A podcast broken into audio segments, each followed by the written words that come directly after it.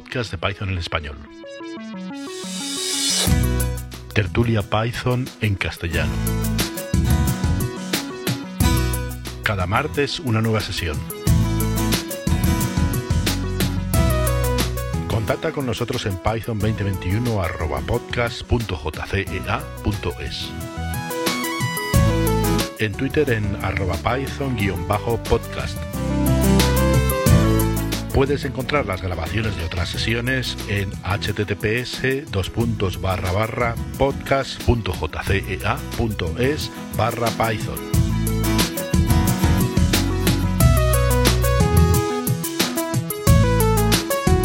Hoy, tertulia del 22 de diciembre de 2020.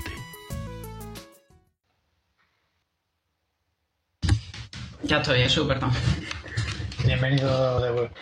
A ver, yo, eh, bueno, es un tema, eh, a ver, no, no, lo, no me he sentado y me he puesto a pensarlo durante cuatro días y tal, pero, pero no parece trivial de solucionar de una forma elegante. Hay chanchullos de, con un finally, cosas por el estilo, ¿no? Pero como un poco explícito. O sea, que la gente tiene que hacerlo en sus programas, que es lo que no debería tener que hacer. Que tú, tengas que saber que tienes que hacer eso, que si no tienes problemas. Aunque venga en la documentación, o sea, es, es algo inesperado. Y, y bueno, no sé, eh, ah, sé que ha habido más gente por ahí, de hecho, si te has fijado en, el, en la página web, eh, o sea, del bug, metí un par de correcciones, en plan, bueno, así es más fácil de reproducir y tal. Y eso fue porque hubo gente que me dijo, oye, a mí me funciona, no sé qué. Entonces, estoy mirando y hay, hay temas de race conditions por el medio y cosas así. Y, y al final, bueno, creo que he puesto una versión que falla siempre, ¿vale? Para que, porque ya digo, gente que me, que me comentó que le funcionaba y tal, entonces, bueno, estuve, estuve haciendo pruebas.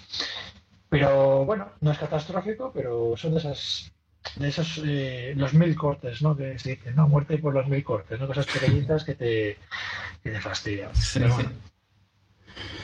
Y luego he estado curioseando también lo que, lo que mandé en la lista de correo de, de lo del el bitecode de Python, ¿no? De, de ese, de un bucle sencillo, poniendo S igual S más I, cosas por el estilo, sumatorio. Y digo, ojo, es que esto se puede reducir. Se pueden eliminar muchas instrucciones, ¿no? Si fuera un poco más inteligente el compilador. O sea, ni siquiera tocando el lenguaje, ni la implementación, ni nada, sino que el compilador generase código mejor, por decirlo de alguna manera, ¿no? Sí, lo que estuviste comentando, sobre todo si, si le añades un tipo y sabe de qué tipo es, se puede ahorrar. No, aparte, no, no, de eso, ¿no? además, además de eso. O sea, además de eso, Vale. esto, bueno, lo, lo, lo comentaba en un, en un mail, esto fue en un mail, ¿vale? No fue en la conversación de la semana pasada, fue en un mensaje de correo electrónico. Que tú cuando, no sé si lo has visto.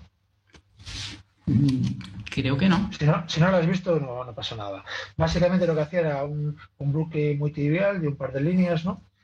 Y, y miraba qué código genera, eh, eh, qué bytecode, qué bytecode genera el, el, el intérprete de Python, que es lo que al final va a ejecutar, ¿no? Es una máquina, lo que se llama una máquina de stack, ¿no? No tiene, es como si fuera una máquina virtual, eh, un- una- vamos a decir una CPU idealizada que trabaja con una pila, ¿no? Todo va a la pila, como si fuera for, si es un lenguaje que, que si te suena de algo, el for.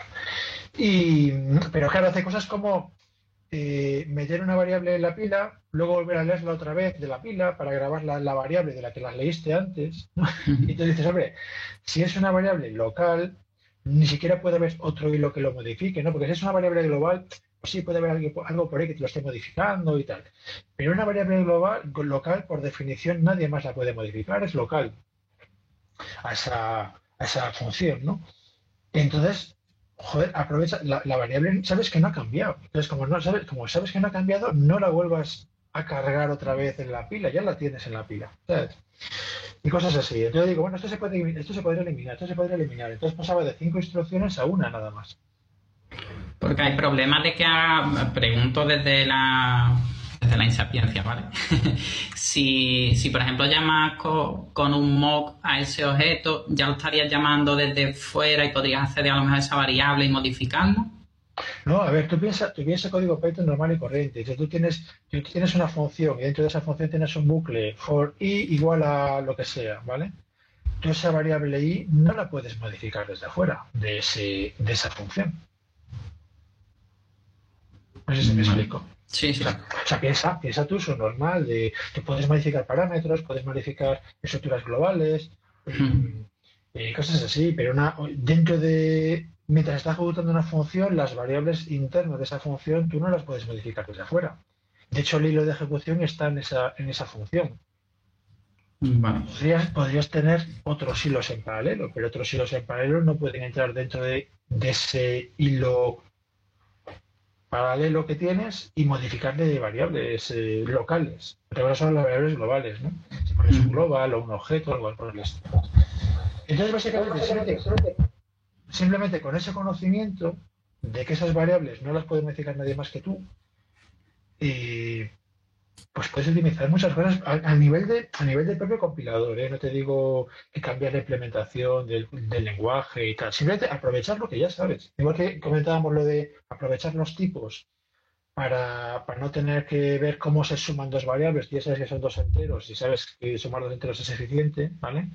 No andes mirando todo el rato si son dos, dos enteros o no, porque ya sabes que son dos enteros. Por ejemplo, si tú, si tú, si tú tienes una variable en plan i igual a cero, dentro de un dentro de una función, ¿vale? Bueno, si igual a cero.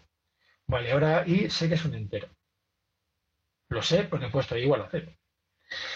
Y si es una variable local, nadie más que tu función puede modificar ese valor. Entonces tú puedes estudiar cómo son los cambios que hay después. O sea, si, si yo que sé, pones igual y más uno, bueno, pues un entero más otro entero es un entero. Cosas así, ¿no? Haces como inferencia de tipos. Y entonces llegas a la conclusión de que eso es un entero. No hace falta que tú digas, que tú le digas a Pato que es un entero, lo deduce si fuera lo bastante, lo bastante avanzado, ¿no? Pero eso de lo bastante avanzado es, tecnología estándar, no es algo, no es inventar algo que no existe, eso ya existe. la verdad es que en Python realmente el compilador es muy trivial, no, no optimiza nada, ¿no? Pero bueno, no sé, fue algo que, que estuve viendo la semana pasada a cuenta de la, de la conversación, no, no es, es un poco esotérico, no sé si más gente le interesa o es una paja metanía o y si me a, otra cosa.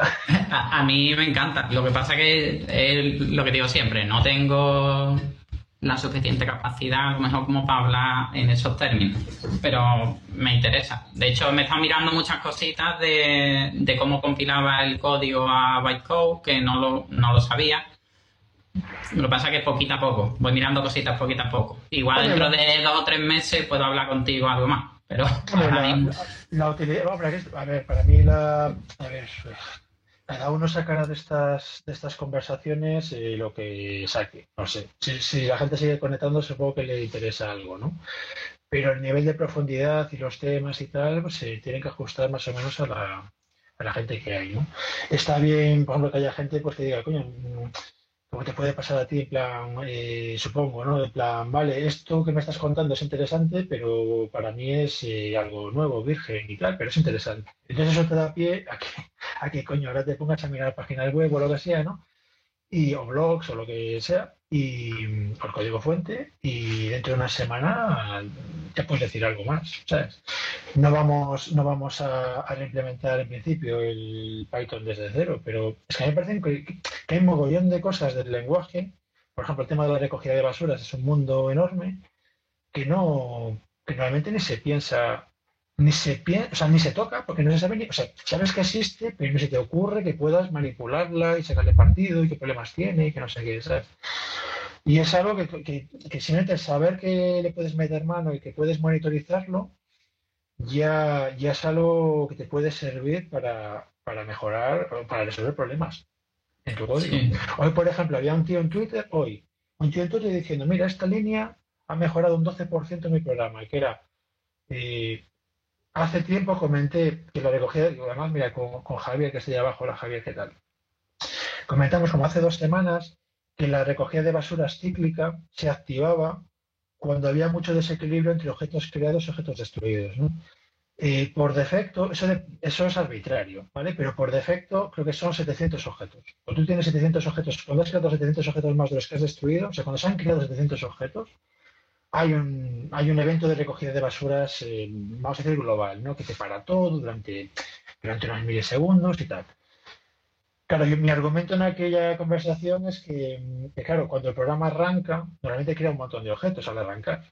Y, los crea y no los destruye, está creando un montón de objetos. Entonces, eh, el arranque puede sufrir recogidas de basuras innecesarias pero eso no es el estado estático del programa, eso es cuando está arrancando. Entonces lo que decía hoy un tío en Twitter, hoy, o sea, me he acordado porque escribí a huevo de todo esto, es que simplemente había cambiado en, la primera línea de código hacia un import GC de la recogida de basuras, import GC, y luego configuraba los umbrales de recogida de basuras para que en vez de ser 700 objetos fueran 10.000 objetos.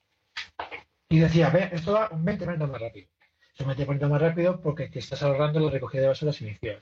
Otra opción que yo sí que uso mucho, por ejemplo, es desactivar la recogida de basuras cuando arrancas el programa, de lo primero que haces es desactivarla y una vez que, el programa, digamos, llega al bucle principal, de, pues imagínate un demonio atendiendo peticiones, ¿no? O sea, el video web o lo que sea, en ese momento vuelves a activar otra vez la recogida de basuras. Y entonces a partir de ahí la recogida de basuras actúa de forma normal, con la contabilidad de los 700 objetos, pero hasta ese punto no ha habido recogida de basuras innecesarias. ¿Vale? Son truquillos que si sabes que... Pero claro, también hay que detectar que tu problema es ese, que tu problema es la recogida de basuras. Mm, claro, es lo, complicado. o sea, entiendo que ahí ya, te tienes que meter a mirar eh, bien el recolector de basura, cuántos objetos está trayéndose, mira también la memoria que están consumiendo esos objetos para ver si te merece la pena cambiarlo o no. Mm, a ver, yo por ejemplo trabajo con Solaris, ¿vale? Normalmente. Entonces en Solaris tenemos una herramienta que se llama D3, que es una herramienta de monitorización del sistema operativo entero. El sistema operativo, las aplicaciones, todo integrado, ¿vale? Mm, los detalles eh, los, podéis buscar por ahí. Pero una de las cosas que una de las cosas que es que puedes pincharte a, procesos Python. Igual que puedes pinchar al servidor web o te puedes pinchar al, propio kernel, ¿vale? Y entonces yo hace muchos años eh, metí, sondas dentro del intérprete de Python que están publicadas eh, para, notificar eventos que ocurren dentro del intérprete. Entonces una de las sondas que tienes es cuando se activa la recogida de basuras. Entonces yo me puedo pinchar un proceso Python y que cuando hay una recogida de basuras, que mi, sonda de trace haga cosas. Lo más obvio es que te impriman pantalla de recogida de basuras. Pero puedes, por ejemplo, ver cuándo empieza la recogida y cuándo termina e imprimir cuánto tiempo ha durado la recogida de basuras. Y sacar una gráfica, por ejemplo. O sea, es lo bueno de poderte pinchar a eventos, ¿vale?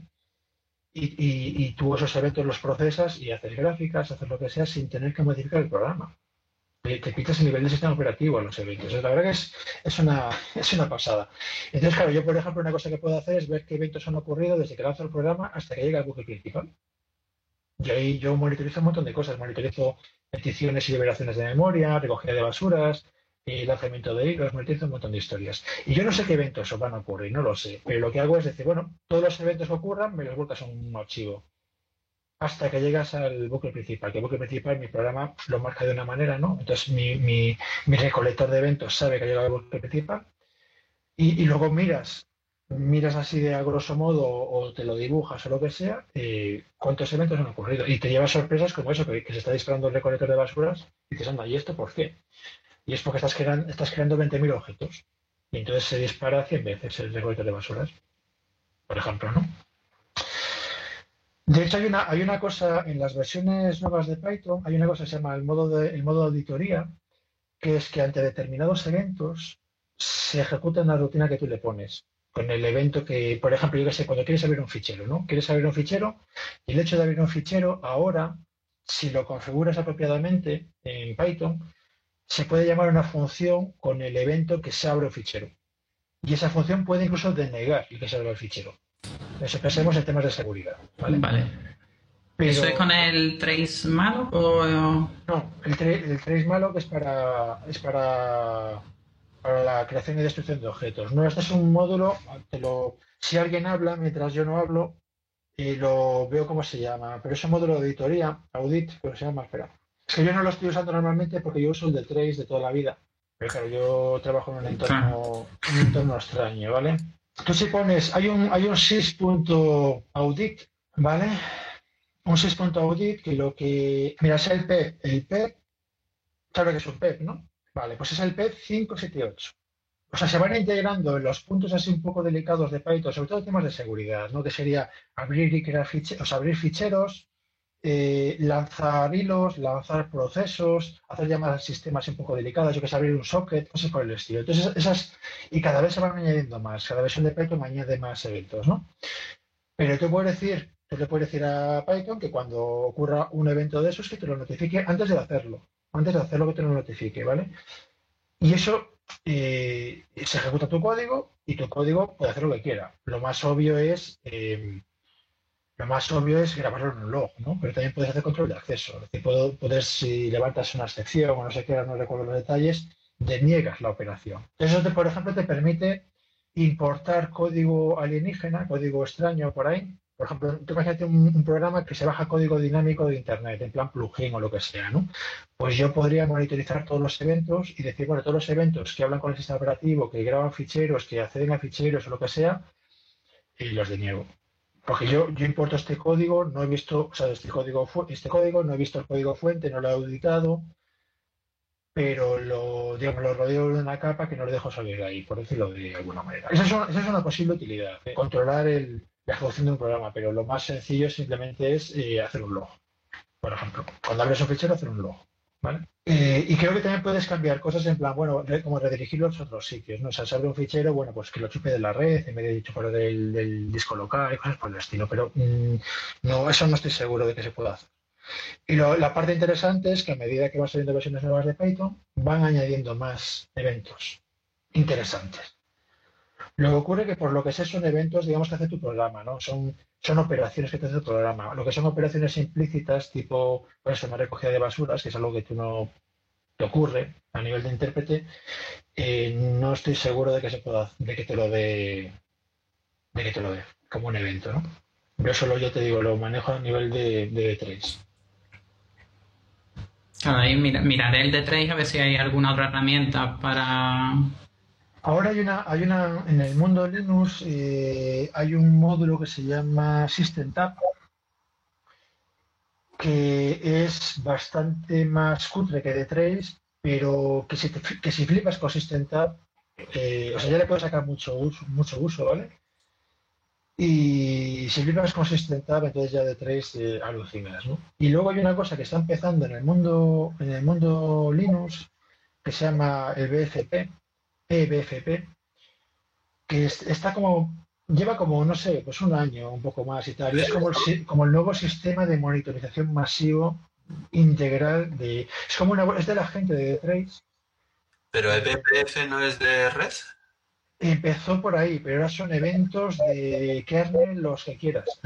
Ah, vale. Por eso, se, llama, ¿De Trace son eventos de kernel? O... De Trace es eventos de, lo, de todo. Claro, porque de Python es user space. O sea, el, o sea, tiene hooks, ¿no? A ver. ¿Cómo va eso? ¿Cómo te explico yo? Tú en un programa le puedes, tú dentro de un programa puedes integrar de trace para eventos, para generar eventos que tú quieres. Por ejemplo, yo quiero en un servidor web, a mí me interesa, por ejemplo, generar un evento que sea cuando me llegue una conexión. Otro evento que sea cuando termina una conexión, ¿vale? Y esos no son eventos del sistema operativo, etcétera, son eventos específicos de mi programa. Que yo los, yo los meto ahí y si no tengo, si no, si no tengo D3 o no lo tengo activado, es un no. Pero si D3 está monitorizando ese evento, le llega el evento. Entonces tú podrías crear los eventos que te da la gana, ¿no? Y esos eventos dependen de cada, de cada servicio. ¿Qué eventos te interesan? Yo, por ejemplo, en Python tengo el evento según lo de recogida y recogida de memoria, tengo el evento de cuando se hace un malloc y se hace un thread, tengo el evento de cuando se ejecuta una línea de código y alguna cosa más. Tengo un, puñado de ellos. Me tengo que mirar más, o sea, en Linux está este trace, pero que solo ves eventos de... No, no, no, nada, nada, que ver. no. no puedes ver... Nada. Lo que ocurre es que ya digo, en, se ha integrado la parte mía de Trace, no, no completa, pero una parte importante se integró ya hace tiempo en Python y entonces desde, desde Linux tienes acceso a ella con eh, el System Tab. No te da todo, pero te da bastante. Y, pero digamos, System Tab es, digamos, entre comillas, lo de toda la vida, por decirlo de alguna manera. Y ahora lo que mola este año es eBPF o BFP, ahora mismo no recuerdo cómo es, que hay mogollón de, Bueno, está, está arrancando como no, el nuevo sistema de monitorización integral del sistema operativo, que es un poco como D3, pero en bueno, sea, mejor, una evolución de D3. Y se está llevando el desarrollo de tareas en Linux. Es de la gente de D3 que ahora se ha pasado a Linux, está ahí trabajando en Netflix y cosas por el estilo. Y Netflix le preocupa el rendimiento y están patrocinando esas historias. Y ha habido varias conferencias y tal. Yo no lo, sé que existe y, me, he leído algo, no lo conozco a fondo porque yo no, si puedo evitar Linux, no lo uso. Pero para los que usan Linux, eh, recomendaría que les deis un vistazo. Los kernel nuevos de Ubuntu y tal lo traen. O sea, desde hace un año así está por ahí. Y, viéndolo en diagonal, porque a mí me toca un poco de refilón, veo que es como, como una reencarnación de D3 diez años después, pues la misma gente y dice, bueno, pues eh, no tiene mala pinta, vaya. Entonces, como hasta mejor hecho, ¿no? Con la experiencia ganada con D3. De todas maneras, todo esto no es nada de, de, Python. O sea que, me voy a me voy a penalizar a mí mismo por, por eso. Bueno, pero te sirve para conectarte a, a Python y ver qué es lo que está haciendo, que pues a mí una cosa que me flipa, por ejemplo, es un programa que está colgado, por ejemplo, aparentemente colgado, te conectas a él y miras en qué línea de código está. En qué línea de código está. Cada uno de los hilos que tenga el programa. Eso, por ejemplo, ¿cómo lo harías? ¿Cómo lo harías de normal? No sé, sin esa herramienta, pues. Con PySpy. Bueno, porque ese sí, ese se pisa directamente al PER, o sea, al, proceso que está funcionando, etcétera, pero solo te funciona, por ejemplo, en una versión determinada de Linux y, y en Linux. Mm, no sé si funciona en más sitios, no lo sé. Bueno, en todo caso, cuando sale el 3.9 de Linux, pues tiene que sacar una nueva versión de la herramienta. A ver, a opciones hay, ¿no? Pero para mí es, es, es una línea de B3 fíjate el proceso no sé qué, muéstrame todos los hilos en qué línea está. Es una línea, es acojonante. Pero en fin, no, no os quiero meter ruido en la cabeza. ¿Alguien tiene algo interesante que comentar de esta semana? Algo que haya descubierto, tropezado, inventado. Yo básicamente lo que he hecho ha sido aprender más de los temas que se hablaron la semana pasada. Me he visto varias charlas sobre recolección de basura, me estado mirando un poquito el trace malo, eh, estuve mirando también el problema que de las futuras que mandaste sobre tres malos tengo yo una charla, la picó, no sé si 2016 o 17 o algo así. La picó, la picó en española, la picó, y, y dio una charla sobre eso. Se le quiere echar un vistazo. Supongo que estará en la web de la picó. Sí. ¿Y tú, y tú eh, Javi, has, avanzado algo en lo del reto de la semana pasada? ¿Has ganado la caja de cervezas? Que va. Vi que era ¿Cuánto se ofreció una caja de cervezas que yo me lo perdí? A ver, tío, estás, estás ahí trabajando, macho, trabajando y trabajando. Oye, oye, es que a ver si hay motivación, se hace un esfuerzo. Bueno, pues sigue en pie. De hecho, creo que va a ser dos cajas de cervezas ya para la próxima. Visto el, visto que hay que, hay que calibrar un poco el premio, la dificultad, y hay que incentivar la cosa, dos cajas de cervezas. Bueno, eh, caja y media, que, que en Navidades hay muchos gastos. Ahora en serio, ¿cuál era el objetivo? A ver, abrí un bug en, bueno, abrí un bug que no le he hecho caso ni Dios, ni yo mismo tampoco demasiado, en Python de una, un memory leak eh, cuando trabajas con futures, y hay excepciones, y lo tengo ahí abierto, en plan, bueno, esto hay que solucionarlo, mejorarlo y tal, y de momento pues nadie ha encontrado una forma bonita de arreglarlo, que no sea es que la, la, más bonita y más rápida al final es la que propones tú. Ya, pero eso, pero eso, requiere, pero eso requiere que, el, programador lo haga. Sí. Es nervoso y te tienes que acordar. Es un, word, sí. es en plan. Sí, sí, sí, totalmente. Es que me, me, pareció, me pareció extraño porque respecto a lo que yo estuve investigando, de las variables que tiene dentro el, el Future, que está el exception y están otras varias, las otras varias sí llamaban a thread interno. Entonces, digo, a lo mejor se llama un thread interno, puede ser que ese thread interno sí se esté quedando, sí, sea el que esté al final generando el, el memory leak. Pero si ponías a none esas variables internas o las borraba, eh, seguía estando ese error. O sea, el error está en el exception, pero en el exception no, no veo que se pueda generar nada internamente. A ver, el problema, el, a ver, el- o sea, el- la causa última del problema es que cuando se levanta una excepción, te devuelve un objeto, ¿vale? Que es el objeto excepción, que lo puedes capturar en el, en el step de as e, ¿vale? Esa, excepción, eh, en, una, en, un, en un programa Python normal y corriente, pues tú, la- bueno, si no la capturas, no la capturas, y si la capturas, se captura dentro del step, ¿vale? Cuando termina el step, esa variable queda libre, o si no, la- o no, si no queda libre, que ahora mismo no lo recuerdo, si no queda libre, pues en todo caso cuando termina, cuando termina el programa, o sea, cuando termina la función, esa variable se elimina.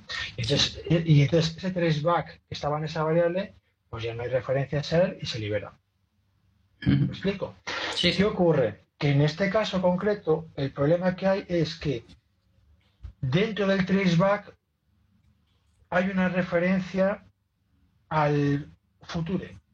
Y en el future hay una referencia al traceback.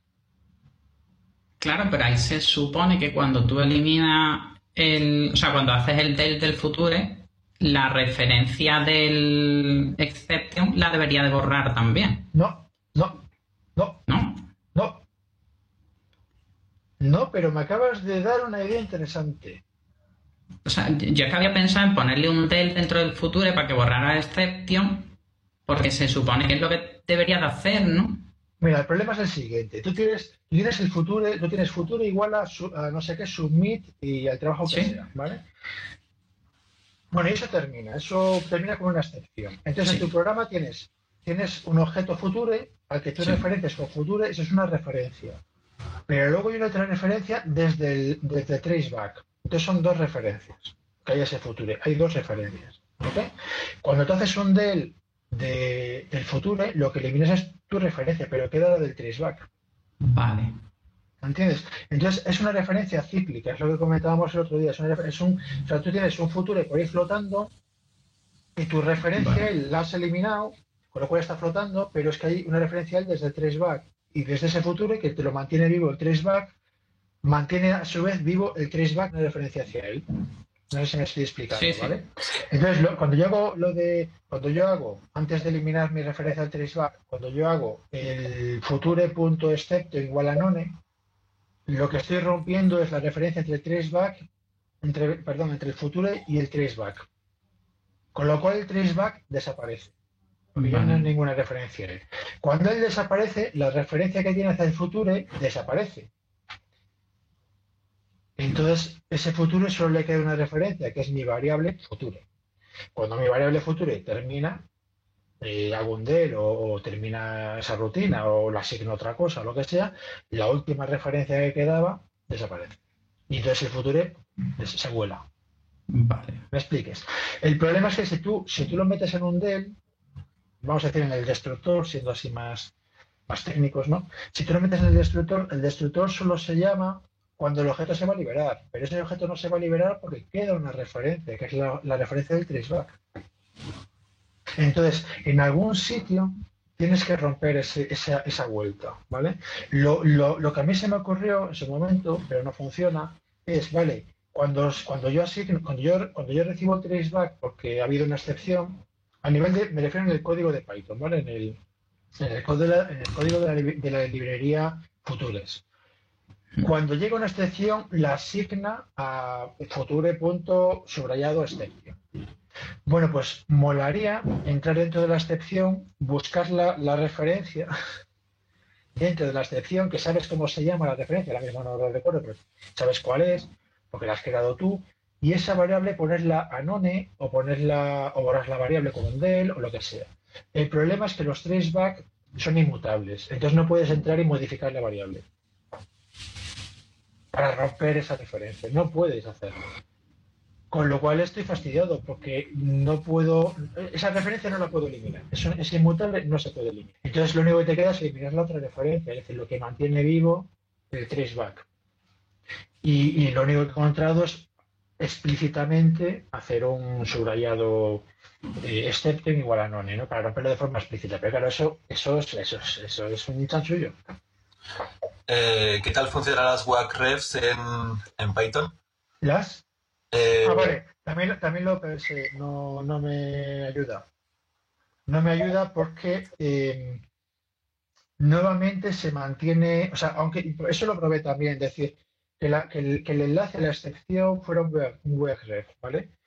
Pero el enlace a la excepción es un WebRef y la excepción te mantiene un enlace. eh, a ver, eso lo he probado. que muchas veces Eso es es como que el primero en liberar los WAC-refs, pero cuando se queda sin memoria, que si no te lo mantiene. No, el WACREF lo que hace es que cuando eres la única, cuando las únicas referencias que hay en un objeto son WACREF, cuando las únicas que las últimas que quedan son WACREF, ese objeto automáticamente se libera. Y, la- y las WACREF se ponen a cero o, lo que sea, ¿no? Se ponen a none, ¿no? Pero en este caso, si lo haces, claro, si la única referencia que hay a ese, a ese, a traceback es un WACREF, automáticamente se libera. Con lo cual no tengo acceso a la excepción. No sé si el problema era este o... con los WebRef no me, no me lo arreglaba. Pero estoy pensando por qué. Porque esto estoy, estoy hablando de hace dos años, ¿vale? Y así a priori, si la única referencia que hay a esa recogida, a, ese, a esa excepción es un WebRef en el futures.exception, si es la única referencia que hay, se va a liberar inmediatamente. Con lo cual ya no tengo, ya no tengo pérdida de memoria, pero no tengo acceso a la excepción. De todas maneras, no, no quiero daros pistas, coño, que ya está cerveza en caja y media de, en caja y media de, A ver, de cerveza. es que si WAC-ref no funciona, clonar el objeto que está que está puteándote con la con la referencia circular. Así tienes dos objetos y los puedes romper el ciclo. Hombre, a mí, se- a mí ahora mismo se me ocurre, pensando en voz alta, se me ocurre lo siguiente. El problema es que el exception, el exception tiene dos... em, básicamente, tú, tra- tú transportas, tú transportas, o sea, la excepción salta en un hilo, pongamos por caso, no en un hilo separado. Que a lo mejor acabo de encontrar una posible solución, estoy pensando, ¿no? Salta en un hilo separado, la excepción. Em, esa excepción hay que transportarla al que hizo el submit, que puede ser otra, puede ser hasta otro proceso distinto si lo lanzas con un process worker. Si cuando tú capturas la excepción en el hilo que hace la excepción, cuando construyes ese proceso de capturar la excepción y llevarla al otro lado, si en, ese, en esa operación la referencia que tienes la pones a none, ¿Os habéis quedado todos callados? O no ha sido espectacular, tío. Os estáis moviendo todos y de repente os habéis quedado quietos. y yo pensé que os habéis colgado, pero no, que he soltado algo que os ha hecho pensar. Y os habéis quedado todos parados. Me habéis dado un susto, ¿eh? Se me está ocurriendo una cosa. A lo mejor me llevo yo la caja de cervezas. Que es eh, romper el ciclo cuando, cuando salta la excepción, antes de encapsularla y meterla ahí en, en el subrayado exception, el traceback y todo esto, eh, en, el, en el except que captura esa excepción, eh, romper el ciclo a ella. Tengo que pensarlo, tengo que pensarlo, que la mal, pero bueno, ves, mira, pensando en voz alta, tal vez, bueno, puede ser. Bueno, cambiemos de tema o algo. De todas formas. Esperaba ahí un test reproducible, un fichero que pudieras ejecutar y... A ver, todo es, todo es eh, tiempo limitado, tío. No. eh, Reportar bugs también es trabajoso. ¿eh? Sí, Y vamos, yo, Empaquetarlos y que sea perfectamente reproducible y que no sé qué. Lleva tiempo. Y además. yo tengo, yo tengo el test hecho y lo he estado ejecutando, vamos, que lo he estado, que estaba haciendo bastantes pruebas. O sea, con el código que, con el código que puso Jesús, eh, lo metió dentro de, de varios tests. O sea, tengo varios tests, unos que funcionan, otros que no funcionan, eh, para tener en cuenta que el caso que lo he puesto eh, falla, falla. Y intentando arreglar el caso que no falle, pero no, no lo conseguí. Ah, ¿y lo subiste? Eh, no, no lo subí, no lo subí. Vamos, era básicamente meter lo que mandó Jesús dentro de, de un test y ya está. O sea, con. contando, mm, lo que hacía era contar, contar lo que salía del recolector de basura. Lo que pasa es que el conteo es raro, porque a veces da a veces me daba 21, a veces 22, a veces 23 y, los números que me da el recolector no los termino de, entender todavía, entonces tampoco sé tampoco sé muy bien si es válido o no. Lo, que sí, lo que sí sé que tiene que ser válido es que el recolector de basura te devuelva cero y no devuelve cero. Porque, porque se queda, o sea, porque genera el memory leak que tiene ahí el, la excepción. Te lo, te lo pondría, te devolvería cero si haces tú la asignación None, ¿no? Eso sí que eso, lo, eso funciona. Claro, o sea, si lo pones a None, te, te da el cero. Pero si no lo pones a None, eh, unas veces me da 21, otras veces 22. Eh, algunas veces 100. Entonces. Si, no es, si no es cero, eh, hay, hay, un, hay error, claro. bueno, a ver, no son errores. como comentaba el otro día, no es un leak permanente. O sea, son objetos que quedan ahí flotando y eventualmente se, se recogen. Y no, no crece sin límite la memoria. ¿no? Al, final acaba el recolector de basura, precisamente cuando hay esa simetría, cuando empieza a acumular objetos, eh, se hace un repaso de, de todo lo que hay y elimina los ciclos también, Con lo cual no es catastrófico, pero es, algo muy feo, es algo que me molesta que esté. Tengo una idea, he tenido una idea, mm, lo miraré.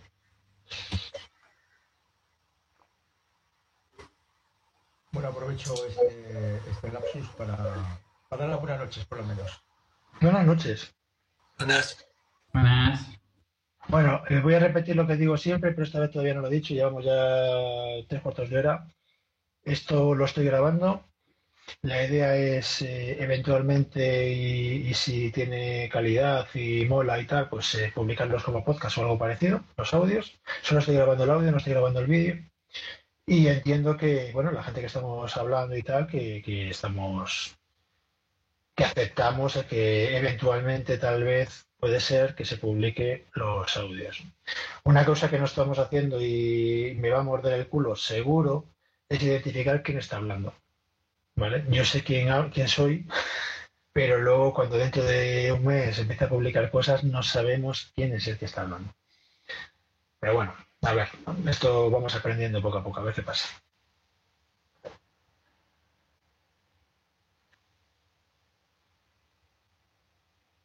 Es que estaba mirando a ver si el GC, porque el GC tiene la cantidad que ha hablado cada persona, pero no te dice los momentos en los que ha estado hablando. No, ahora lo guay sería que alguien sacara un rollo de Machine Learning y tal y que identificase la persona que habla, oyendo, oyendo la voz. Eso ya ahí, sí que, ahí sí que me gustaría que me dieran la charla con eso. ¿Solo grabas el audio o también el vídeo? Estoy grabando el audio, como he dicho, no, no grabo vídeo. El vídeo. El vídeo aquí no creo que aporte nada, ocupa un huevo y tal, y no me veo. Ver mover las bocas. A ver, luego en algún momento esto acabará en algún servidor y tal, no lo voy a subir a YouTube, esto estará en un servidor mío y ese tipo de cosas, no le veo la gracia al, al, al a meter vídeo. Y lo que sí haré, si se publica, es etiquetar eh, más o menos pues, de lo que se va hablando, ¿no? Para que, en plan capítulos, ¿no? Para que puedas moverte y hacer búsquedas y cosas así. Porque me, a mí lo que no me gusta de los formatos así multimedia de audio o vídeo es que luego es imposible encontrar nada.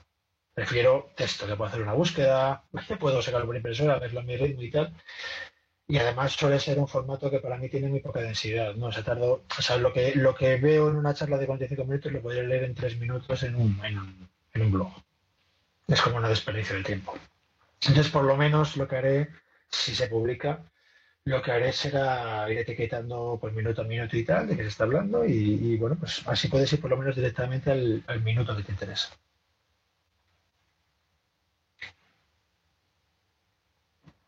Me ha hecho gracia cuando he preguntado el otro día, ¿no? De ideas para, para cebar las conversaciones estas, ¿no? Para tener temas.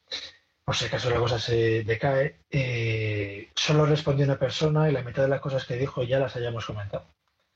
Lo cual es interesante también. Son los temas que parece que están en el aire, flotando en el ambiente. Yo es que ahí temía, temía hablar y, dec- y que me pasase lo mismo, porque como está viniendo, digamos, solo las tres últimas semanas y me he perdido todas las anteriores, no sé de lo que se ha hablado. Entonces, Es que no, eso es un, eso es un problema, es un problema general que tenemos siempre. De hecho, en la primera conversación solo estábamos Eduardo y yo, la primera de todas, que no se grabó. Y fue una conversación bastante interesante, que me fastidia no haber grabado, pero no está grabada. Y, claro, luego algunos temas se volvieron a, sacar otra vez, como el tema ese de, si la librería, si hay que integrar cosas en la librería estándar o no, cosas por el estilo, ¿no? O lo de, o lo de actualizar la última versión o no, que es algo que siempre saca el Es una, es, un- es una fijación que tiene, ¿no? Pero es inevitable, es inevitable eh, volver a tocar cosas que ya han sacado porque, porque ha cambiado la gente o... Es, es que es difícil, lo- lo- la verdad que he estado pensando bastante pues cómo organizar las charlas y tal, incluso por eso proponer, proponer temas un poco más cerrados, ¿no? Y también me preocupa pues, el tema de la, de, de la diferencia de, bueno, decir diferencia de niveles es queda un poco pedante, pero vamos a decir nivel, diferencia de intereses y de, y de profundidad para, para de lo que hablar, ¿no? O sea, de lo que estamos hablando ahora de, de ciclos, etcétera, pues un programador novato seguramente pues no sabe lo que es un ciclo o no o que eso se resuelve solo, etcétera, ¿no? Habría que empezar por el principio. Pero tampoco quiero dar charlas, aunque esté hablando yo solo. A ver, chicos, yo, sé, yo eh, lo, lo que he comentado al principio, espero que dentro de dos o tres meses pueda empezar a hablar más cositas. Ya digo, hoy estaba hablando un poco del problema que comentaste porque es lo que es lo que me he mirado así un poquito más a fondo y me ha dado Pues- tiempo. Pues, eh, hombre, me parece interesante, por ejemplo, que el problema este se haya explicado con él, porque, eh, vamos, eh, los que queráis, ¿eh? O sea, yo tengo bugs abiertos ahí, os puedo ir pasando uno a uno. a ver si entre todos los resolvemos. ¿Para cuándo la plataforma web ahí va a gamificarlo? Pues no sé, o sea, hay que, hay que ir viendo lo que, lo que funciona, ¿eh? Esto, esto es orgánico, esto no hay un plan, un plan maestro por detrás, es orgánico. No lo sé, yo la, verdad que eh, a mí me interesa charlar de cosas así de Python frikis, que no sean, que no sean lo evidente.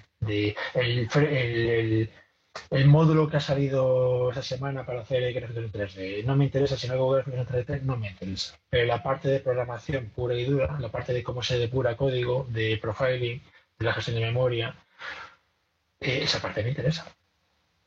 Y me vale para el proyecto que está haciendo. Bueno, sé que hablas siempre y ahora te voy a pedir que hables más. Porque... Joder. no, el... ¿Cómo funciona el... O sea, cómo se organizan los desarrolladores de Python? Nunca me he metido ahí a, a verlo y tú has sido core developer. Eh, Yo sigo siendo core developer, aunque cualquier día me dan la patada.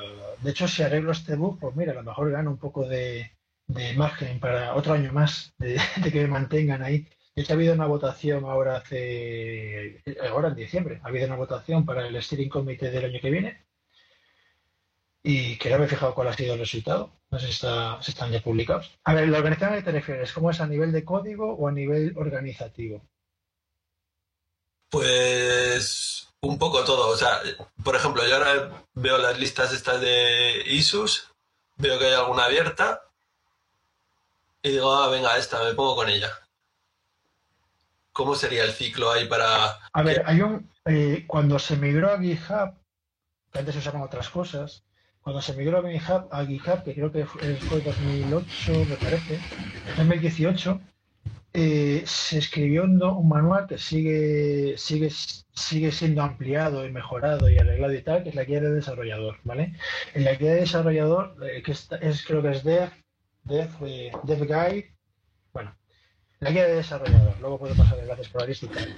En esa guía, sea, esa guía se supone que es para la gente que no son core developers ver cuál es el ciclo de desarrollo de un, bug, ¿no? O sea, cómo se reporta, cómo se notifica a los developers, eh, los core developers cuando hay un parche, etcétera, ¿no?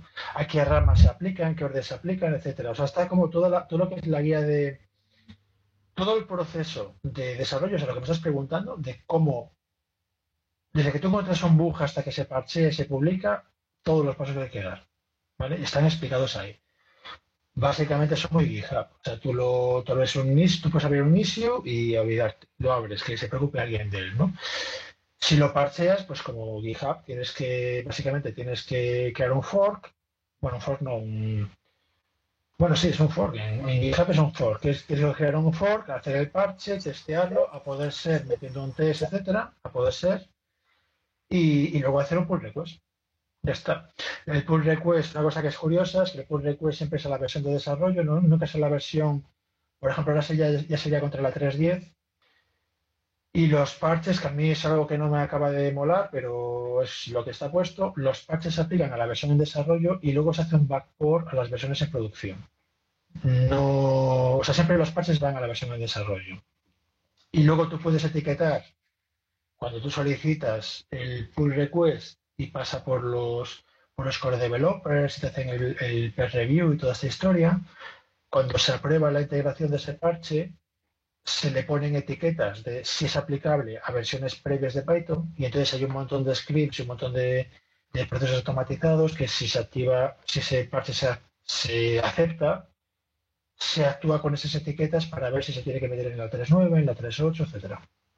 O sea, no se, no se hace de forma manual normalmente, a menos que el parche rompa, ¿no? Cuando llevas a versiones previas, pues falle porque no encaja, el diff no, no encaja porque esa parte ha ido modificándose, ¿no? Pero la mayor parte de las veces la, la mezcla con versiones previas es bastante automática.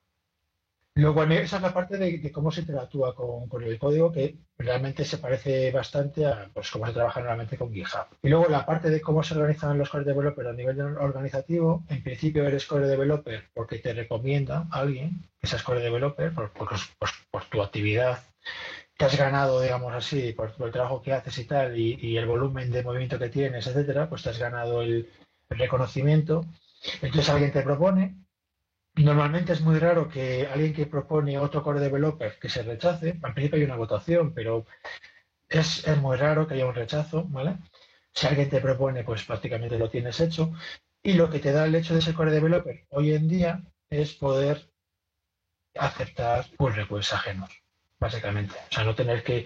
Es buena práctica que un core developer eh, solicite per review, pero no es imprescindible. Y para cosas triviales, pues pasas, no sé, para temas de documentación, por ejemplo, aquí una falta ortográfica, pues no pides un peer review, ¿vale?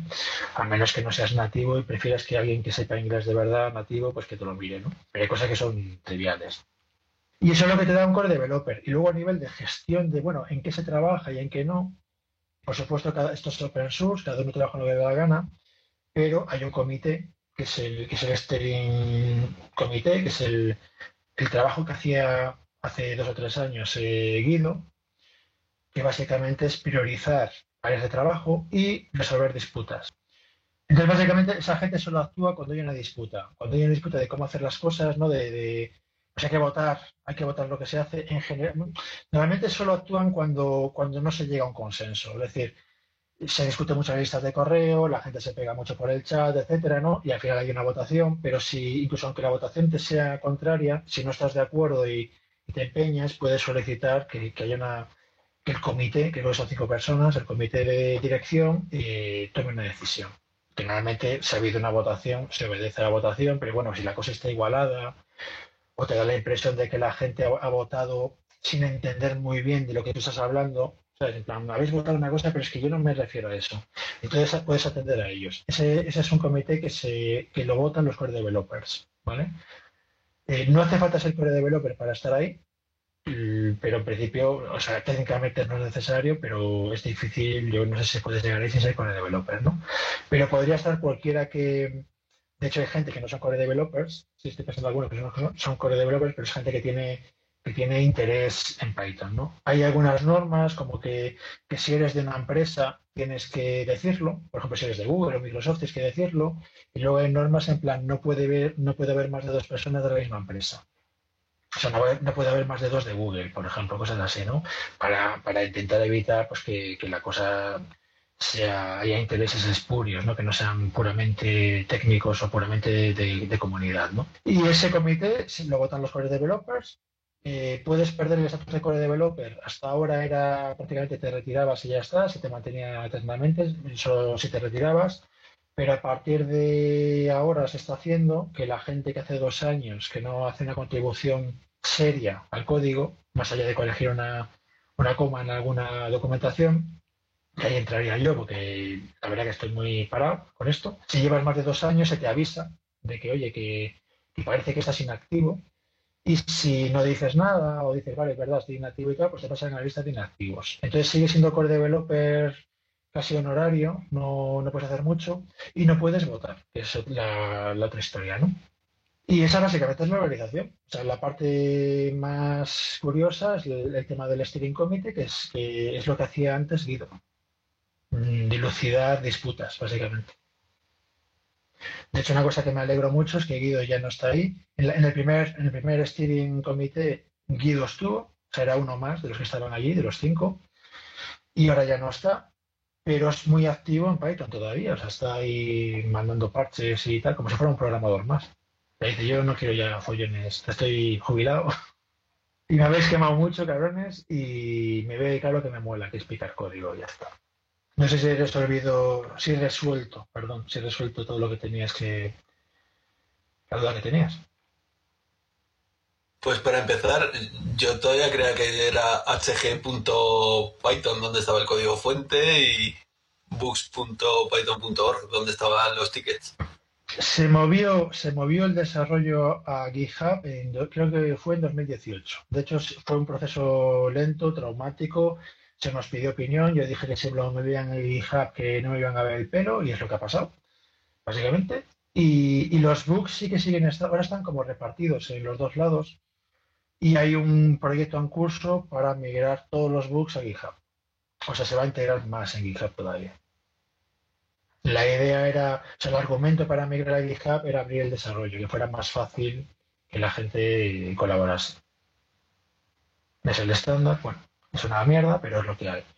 Y, y algunos nos quedamos por el camino en esa migración porque no nos gusta, por temas políticos o técnicos o tal. Bueno, yo todavía hago cositas, pero mucho menos de lo que hacía antes. Pues no estoy viendo issues en, en GitHub.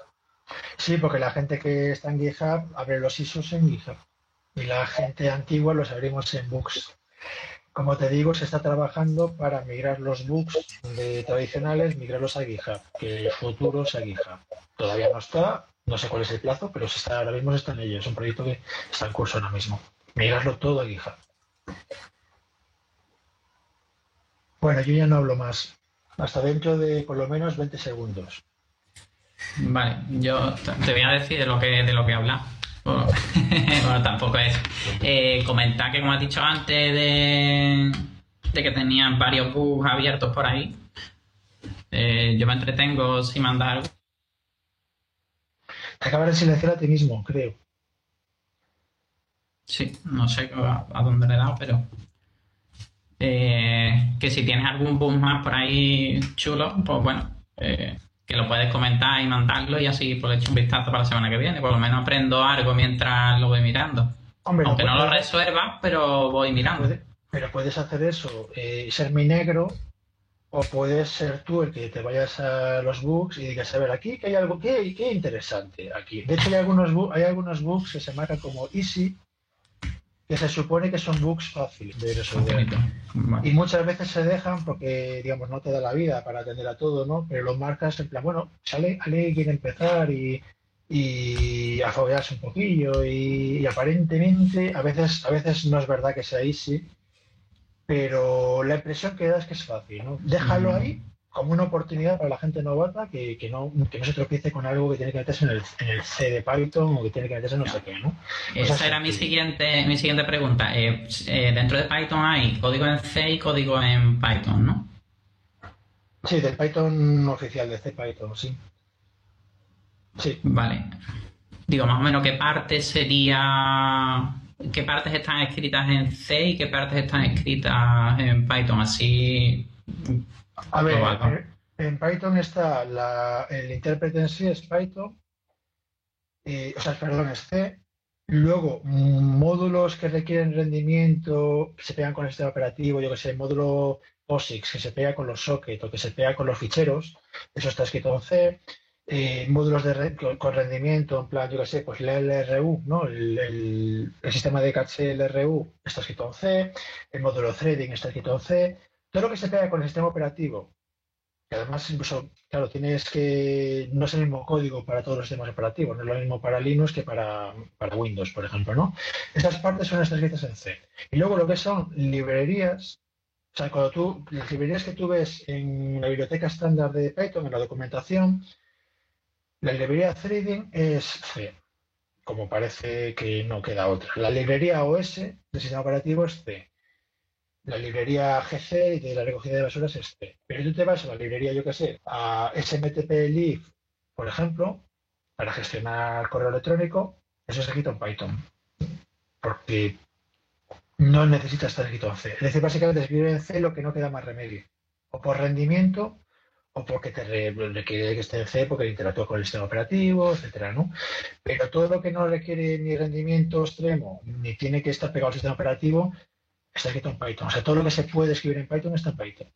Pero eso lo ves muy fácil. Tú, en tu instalación de Python, si tienes, si tienes un Linux, tú te vas a, bueno, pues no sé dónde lo tendrás, a OSR Python 3.9 y ahí tienes un montón de ficheros .py y esos ficheros PY son los ficheros de los módulos de Python de la librería estándar. Y están están en Python. Es que esto me, extrañó el otro día mm, de que cuando estuve mirando la librería de la corrutina, esa está escrita en Python. Sí, no hay ningún problema. No requiere que esté en C. Lo que no haga falta que... O sea, básicamente en C está lo que interactúa bajo nivel con el sistema, bla, bla, o lo que requiere un rendimiento exagerado. Yo que sé, la ordenación alfabética, entonces un sort y ese sort está escrito en C, porque tiene que ser rápido, ¿no? Pero yo que sé, por ejemplo, la librería Bisect, por ejemplo, eh, o la librería HIP, o la librería Q de colas, eso eh, está escrito en está escrito en Python. Pero bueno, es muy fácil de ver. Tú te metes en el, sistema operativo, en Linux, te metes en, en USR Lib Python 3.9 y ahí dentro tienes un montón de PY, de que, que se corresponden a la documentación, a la biblioteca estándar. Incluso, incluso igual mejor meterte hasta, estaba mirando aquí en GitHub, en el propio proyecto de CPython y, y ahí los tienes todos juntitos, ¿no? Te vas a... Ah, bueno, sí, claro. A lib y ahí pues los tienes todos. Sí, sí, vamos, mi, pregunta era sobre todo el qué es lo que se seguía, qué es lo que me ha Jesús, que sobre todo los módulos rápidos y los que no se pueden se escriben en C y los demás en, en Python. Eso era más o menos la pregunta. Sí, o sea, básicamente la, la idea, o sea, lo ideal sería que todo Python estuviera en Python.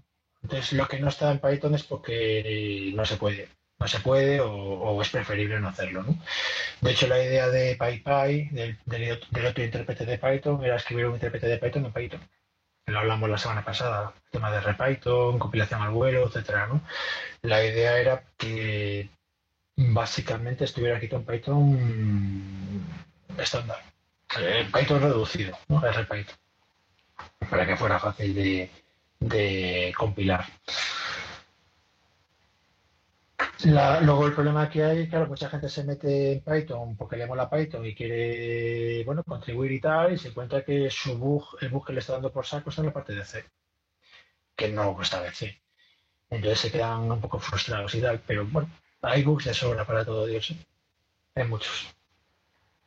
A ver, 20 segundos de silencio, por favor, quiero que hable otro. Se ha hablado de incluir otros lenguajes que, que permitan binarios tipo C. No te sigo. Por ejemplo, yo que sé, Rust, hacer módulos en Rust, incluirlos en... No, en la librería estándar, o sea, en el Python de serie no. Lo que sí hay es módulos para meter, por ejemplo, Rust, o sea, escribir módulos Python en Rust pero como un como eh, módulos de PyPy, ¿vale?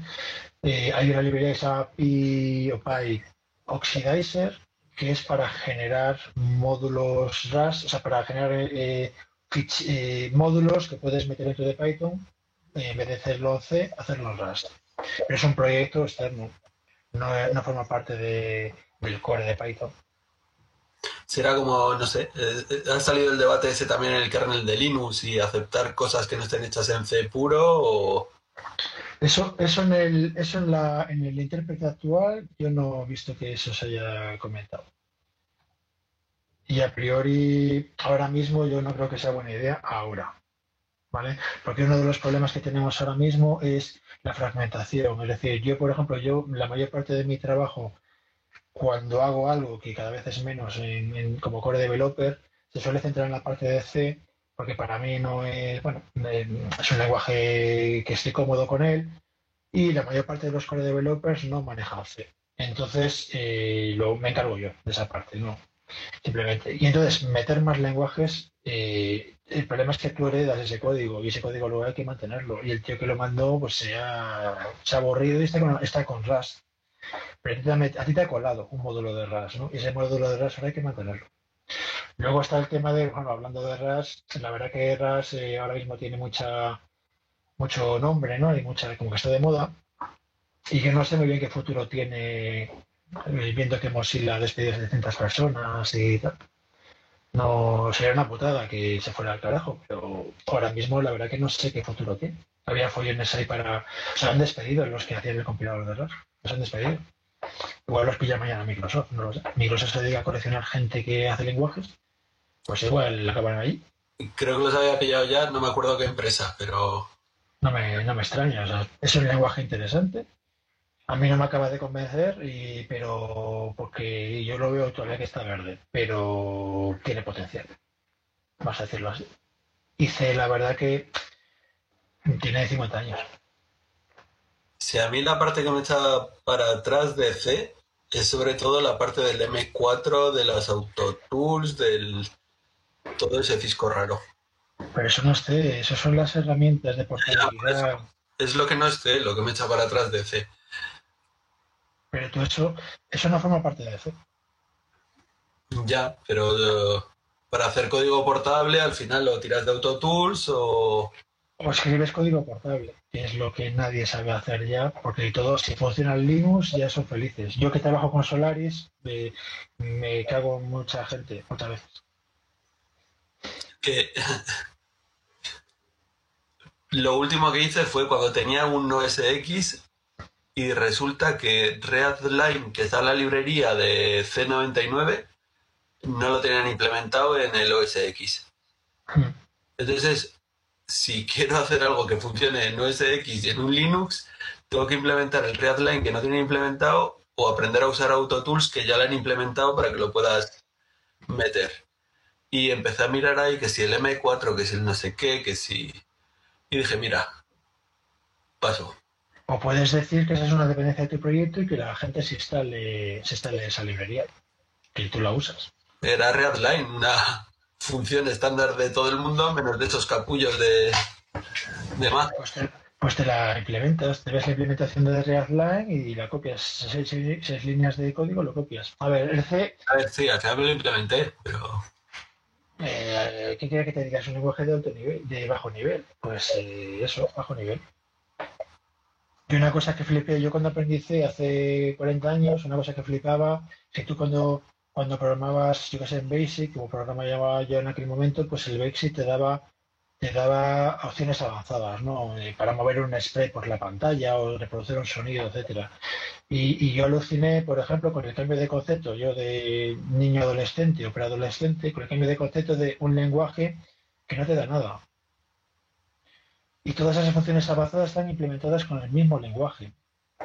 O sea, no forman parte del lenguaje, están implementadas en ese lenguaje. O sea, tú, básicamente, un manual de C, si te olvidas de las librerías, eh, son 10 páginas. eh, 13, 13, fun- 13 sí, yo cuando era joven programaba el C. Ahora estoy viejo. Y entonces, pero a mí, a mí esa separación, a mí el, el hecho, y ya también lo vi con el for, ¿no? El hecho de, de poder escribir el lenguaje en el lenguaje, poder ampliar el lenguaje en, en sí mismo, usando su, su, el propio lenguaje, a mí eso me parecía una cosa acojonante, que eso, por ejemplo, en Basic no lo puedes hacer, era de dónde viene, ¿no? Del Basic y de no sé qué. Y me parece una idea muy interesante, pero te lo tienes que curar mucho. Yo, de hecho, pasé, yo pasé a Python, porque estaba hasta las narices de hacer otra vez una lista enlazada, de gestionar la contadores de referencia de memoria y cosas por el estilo. Y para conectarme a un socket, pues eran, eran cinco páginas, cinco folios. Y me cansé de eso y pasé a Python, que es eh, eh, socket.connect y te conectas. Pero bueno, No sé si estamos aburriendo a lo, al resto. No, no estamos hablando mucho de Python hoy. ¿eh? Hoy no, hoy no me llego a mi casa ahora por la noche, me acerco a casa y, y pruebo alguna cosa que haya salido aquí en la conversación. Tenemos que sacar algún algo que luego podemos probar, que nos haya valido la horita esta que mostramos aquí. A ver, Yo tengo apuntado por lo menos cuatro o cinco cosas, ¿eh? Pues mira. Pues, eh, pues, no, pues a mí que me diga, que me diga Eduardo, por ejemplo, de los, de los 100 tips esos de, de P-Bytes, ya me dijiste uno hace un mes, el de, el de ver, el de evaluar las versiones de los programas, ¿no? ¿Qué versión es? ¿Era mayor o menor? Deme, deme otro, otro tip interesante. Lo malo de que me pasa con estas charlas es que me pillan horario laboral a mí. Y hay bastantes incidencias en martes, entonces al final estoy a, a dos bandas. Pero está Hombre, interesante, real, hombre. Pues, pues hombre, no sé, si, si va mejor en otro horario tal, yo... Hombre, Yo entiendo que el resto de la gente, a lo mejor a las nueve ya es muy tarde, ya la gente quiere cenar, quiere dormir, no sé a qué hora se levanta cada uno. Pero bueno, yo estoy, intento estar presente y bueno, si puedo colaborar, colaboro en todo lo que haga falta. Pero no, está interesante escucharos que, oye, hay cosillas que se van aprendiendo también. Hay temas que, que aquí todos somos novatos en el fondo. Yo, por A ver, estuve trasteando, por ejemplo, con la última versión, la 3.9, con las novedades. Había una cosita, un problemilla. A ver, yo tengo dos ramas paralelas. Una, por ejemplo, es la rama de desarrollo, donde estoy en la 3.6 atado, ¿vale? Y por el otro lado tengo los, las tonterías que hago aquí para probar cosas, para desarrollar, donde intento ir a la última versión siempre, 3.9, 3.9 punto la que haya. Hay algún código así que estoy haciendo yo probillas y, por ejemplo, probando con las anotaciones de, de los tipos. No sé en qué versión incorporaron, pero, por ejemplo, ahora, por ejemplo, puedo meter una queue que antes no podía. Antes lo podía, ¿Puedes meter, ¿Puedes meter una qué, perdón? no sé cómo se lee, cue, cue, o sea, una cola de estas, eh, lo puedes Queue. poner como una Una queue, cola. sí, una cola la puedes poner como tipo de salida, antes no la permitía, antes solo te permitía tipos básicos al principio. Ahora está incorporada también, entonces puedo decir que la salida está, antes me petaba por todos lados, o sea, me daba errorcillos por tener eso metido ahí. Ahora lo incorporaron, estuve probando también el tema de los position all in parameters, o como le llamen esos, que está bien, me evita problemas en bastantes funciones, donde me metían por palabra clave valores que no quería que lo hicieran. Y bueno, va bien el lenguaje, ¿sabes? En cosillas. Pero ya te digo, no lo puedo usar en el día a día. Estoy esperando hasta el día que eso lo puedo incorporar en proyectos reales, ¿sabes? Al final es trastear ahora. Pero bueno, no sé alguien cómo, le va esta disyuntiva entre lo que, lo que pruebo y lo que puedo usar realmente. Acabo de incorporar las F-strings a los proyectos, por ejemplo, ¿sabes? No, no porque no las conociera, sino porque es que ahora puedo, ¿sabes? Entonces tiene su gracia, ¿sabes? Incorporando cosas que ya están desde hace...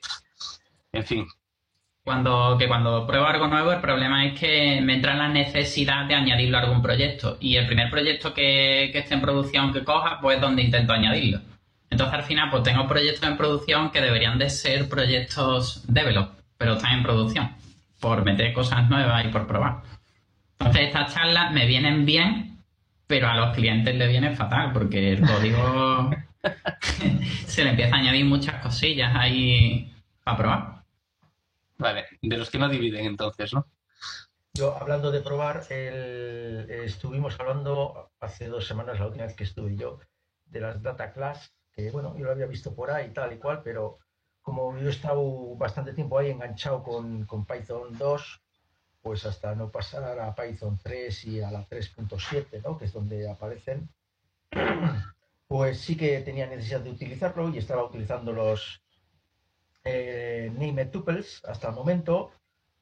Y bueno, los, lo he incorporado en un proyecto ahí que, que estoy, que estoy preparando, pero al final le, le he visto, le he visto las carencias ahí y no sé, no sé, ¿qué experiencia tenéis vosotros con, con ¿Qué esto? carencias tuviste? ¿Qué es más importante? Joder, eh, una de las cosas importantes que, que he hecho de menos es eh, posibilidad de. claro, tú pones eh, el decorador data class a una clase y automáticamente pues ya lo tienes todo, porque le pones simplemente los, los, eh, los atributos y el, el tipado, el tipo que tienen y, listo. Pero eh, por narices, cuando, cuando instancias esta clase, cuando instancias un récord, digamos, de, tienes que especificar todas las todos los atributos. No puedes coger y decir, bueno, es que este atributo es opcional. No, lo, no hace falta que lo instancie. eh, no mencionas la, el, el, key en la, ¿no? en la, en la instancia y, ya está, y, se queda con valor none o lo que sea. Y luego, aprovechando que tiene el método de toJSON, pues harías un toJSON y ese, como, como ese atributo no lo has utilizado, pues no lo generaría en el JSON. Pues no, no, no, tienes que ya, bueno, pues hacer, montártelo tú de alguna manera y tal y cual. Y bueno, pensaba que eso lo, lo solucionado de alguna forma. Eso ahora tengo que probarlo yo. Pues. Hay un paquete que es el ATTR, ¿no? Que es de donde viene realmente el Data Class. Sí, sí, correcto. Además, los desarrolladores de ATTR hicieron el Data Class. Eh, y la filosofía del Data Class es que sea algo más sencillo para incorporarlo en, la, en el proyecto base de Python y que, y que por lo y no, eh, y no y no ofrecer cosas muy sofisticadas, ¿no? Que luego sean difíciles de mantener, eh, y, que, y, que, puedan eh, producir eh, roturas en, en, en ¿no? Pero incluso el paquete este, el ATTR, que se parece muchísimo, bueno, que es un calco exacto, tampoco le he visto yo esta posibilidad, ¿no? De, de, de poder definir atributos opcionales. Hombre, siempre puedes coger y ponerles valores por defecto, pero entonces ya sabes que, los que siempre los tienes que poner al final, los que son opcionales, ¿vale? Tienes que guardar un orden, primero tal, y, luego los que le pongas una, un, por ejemplo, igual a none, ¿no? Lo típico. Y, y luego el tu JSON, pues eh, también lo tienes que manipular en cierta manera, porque si no el tío te saca null. Yo pensaba, digo, bueno, pues igual cogiendo y cuando en el tipado le dices que esto es un STR, le pones delante este, el opcional del paquete typing. Y igual digo, pues igual el tío ahí lo interpreta como opcional de alguna manera y se monta algo para que si no lo especificas, el tío no lo incluye dentro del, del data class. Pero, ¿qué va? En, tanto en Trip como en data class tienes un field para especificar cosas. Sí, sí, sí, tienes un field, correcto, pero te permite especificar, por ejemplo, eh, un, un factory para valores por defecto, te permite especificar, creo que, nombres alternativos, alguna cosa de estas, o, formatos o cosas de estas, incluso metadatos que, te, que, que pueden servir para extensiones, pero, pero no, no lo que busco yo, que era algo sencillo y de forma sencilla, pues joder, lo típico, ¿no? Que tienes, pues, defines un data class con 10 campos y, una vez lo instancias con dos campos, otra con tres, otra con cinco y tal. Y luego cuando lo conviertas a JSON, pues que lo tenga en cuenta y que te instancies solamente dos, tres, cinco campos. Pero claro, si ya lo tienes que complicar, pues ya dices, joder, ya al final el data class, pues de qué me vale, pues ya me lo monto yo, ¿no?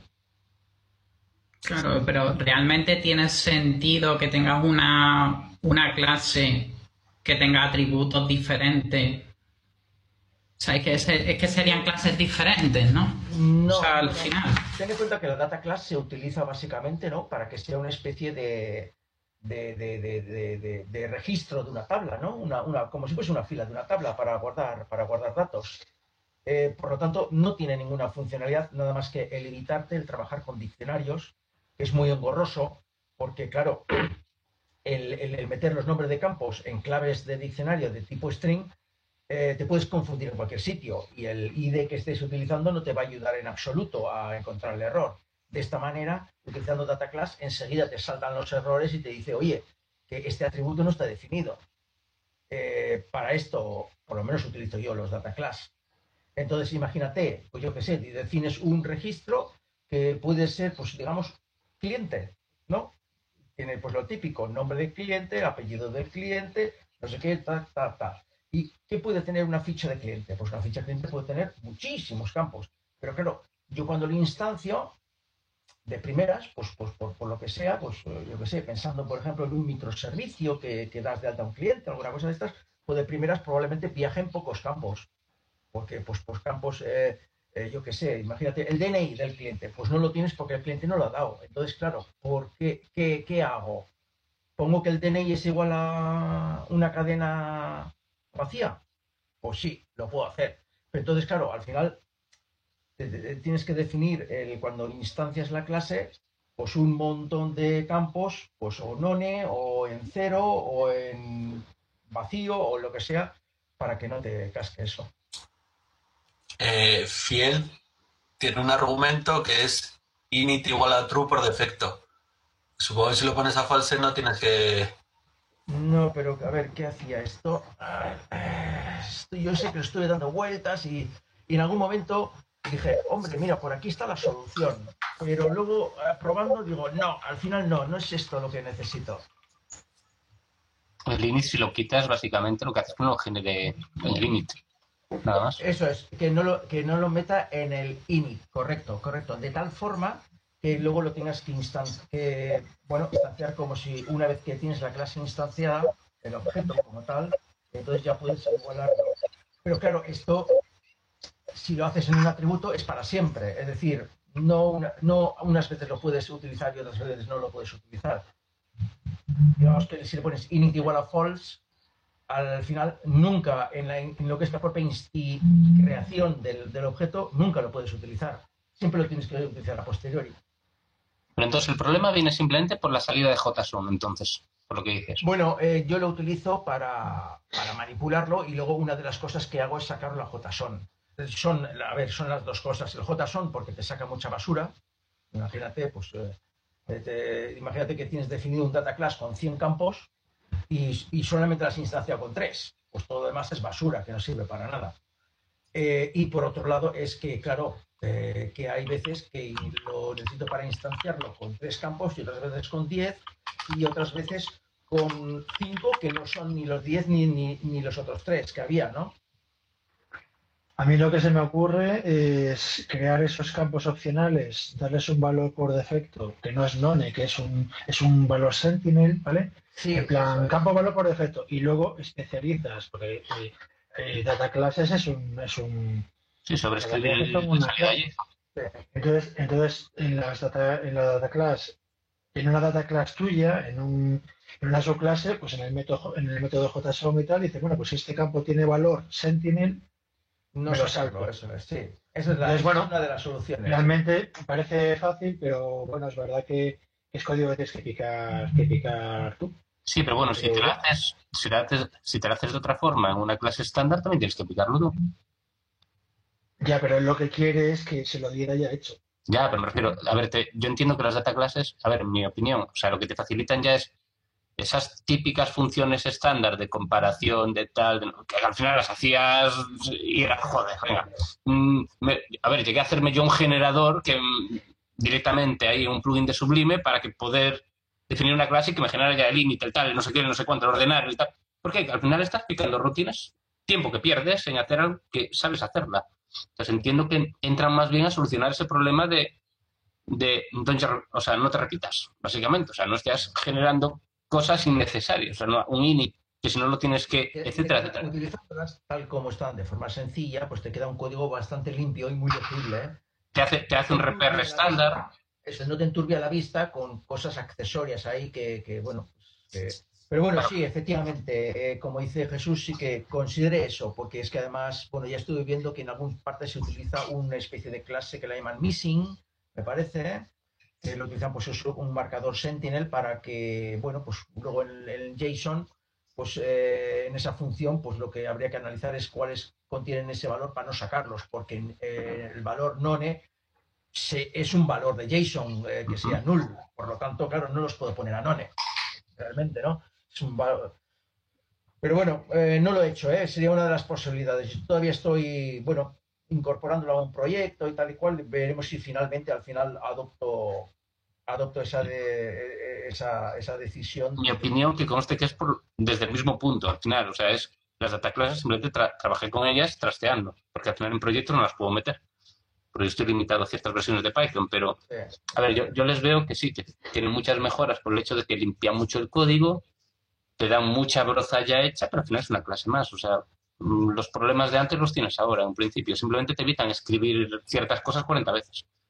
Es la única ventaja que les veo yo. Si tiene alguna más, no la conozco. ¿eh? Tampoco traste tanto con ellas como para decir, oye, mira, este problema de las clases lo resuelve. No, no lo sé tampoco. claro, yo no sé si alguien- podría ser, eh, lo que pasa que, claro, eh, no tengo tiempo para meterme en ello, eh, tal vez eh, si tú em, le pones un hint a, a un atributo de opcional, eh, que luego cuando se genera el init, de alguna forma, ya él le ponga ese valor sentinel a ese parámetro y ya lo haga todo. Pero claro, ya es el, el hacerme yo una clase, vamos. En el default, en un principio, ¿no? En el field le puedes poner un default, creo. Eh, Si no lo indicas, no metes el sí, sí, sí, pero luego, claro, luego tengo que tratarlo en, el, en la función toJSON, tengo que... Claro. Claro, es el, es el- es el resultado que también busco, ¿no? Pero bueno, O a lo mejor eh, es algo mejorar en las data classes, precisamente. que me ha El servido, me ha que- esto se mencionó el otro día y me ha servido pues para darle vueltas y tal, y bueno, pues lo estoy utilizando y lo terminaré utilizando de una forma o de otra, ¿eh? O sea, o bien tal como están, o, o especializándolas. No, pero bueno, a lo mejor sí es realmente es un fallo de, oye, de mejorar las data classes, ¿sabes? En el sentido de que, oye, los campos no definidos no los saquen en JSON. O que tenga un parámetro para definir si quieres que lo saque o no. A lo mejor sí sería interesante. Hay que hacer una propuesta ahí. No sé si a lo mejor te hago perder más el tiempo, pero te puedes mirar Pydantic y los base model que tienen, que al final funcionan similar a las data clases, y igual puede ser más configurable. Eh, Pydantic es una librería que te hace, o sea, funciona similar a las data clases. Pydantic, pero te lo escribo por aquí. Es bastante similar a las data clases, lo que pasa que no sé si, si tendrá a lo mejor más... Se, se podrá manipular mejor o hacer más el cosas. proyecto ATTR dije, ya está. Digo, las data classes, claro, cuando leí un poco la historia, ¿no? Que la data classes era la versión sencilla de ATTR, dije, ya está. Digo, ATTR es lo que me sirve porque seguro que esto lo tienen y que va. Y no sé, el, las dict este que tiene el data classes as dict, que le pasas una instancia y un dict factory, se puede jugar con el dict factory para, para generar el dato o no según tengas el, el sentinel. Sí, pero, pero nuevamente tienes que implementar la gestión del Sentinel. O sea, eh, si evidentemente si, si especializas tú la data class a la data class JCA, pues, eh, pues de lo que quieras. Sí, Ah, bueno, puede ser. Lo del tema de campos tal, yo no- ahora mismo no sé cómo se implementan las data classes, si, si te mete un slot o qué rayos te mete, ¿no? Si, o sea, si es problemático el que haya campos opcionales que no existen. No sé si eso es problemático, no, no lo sé. Pero podría, si no fuera el caso, podría ser una, una mejora a sugerir. El primer ejemplo que estoy viendo en esto de Pydantic está definiendo una clase y el tercer atributo pone opcional. Y entre corchetes daytime. Y pone valor por defecto none. Y luego tiene el cuarto que no es opcional. Por lo tanto, bueno, no sé, no sé si esto.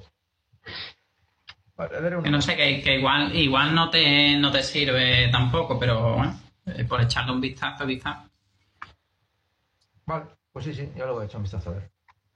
Bueno, una pregunta, ya es un poco tarde, aquí pensando en, en parar. Eh, a os habéis, eh, algunos habéis comentado y tal que, es un poco temprano las, las siete y media para esto. No sé, dadme un poco de feedback para, o sea, cambiar el día, cambiar la hora. Yo, a pesar de haber llegado tarde, para mí las siete y media es buena hora.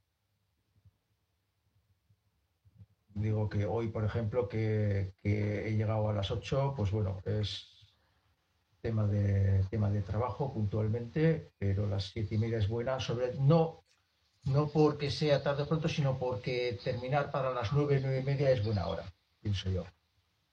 Terminar más tarde ya te solapas ahí con la cena, de alguna forma, ¿no? Yo con la hora no tengo, no tengo problema. Si fuese más tarde, podría, podría también. Siempre y cuando sea el martes no me lo cambian a los miércoles, que si no el rol me lo, me lo rompe.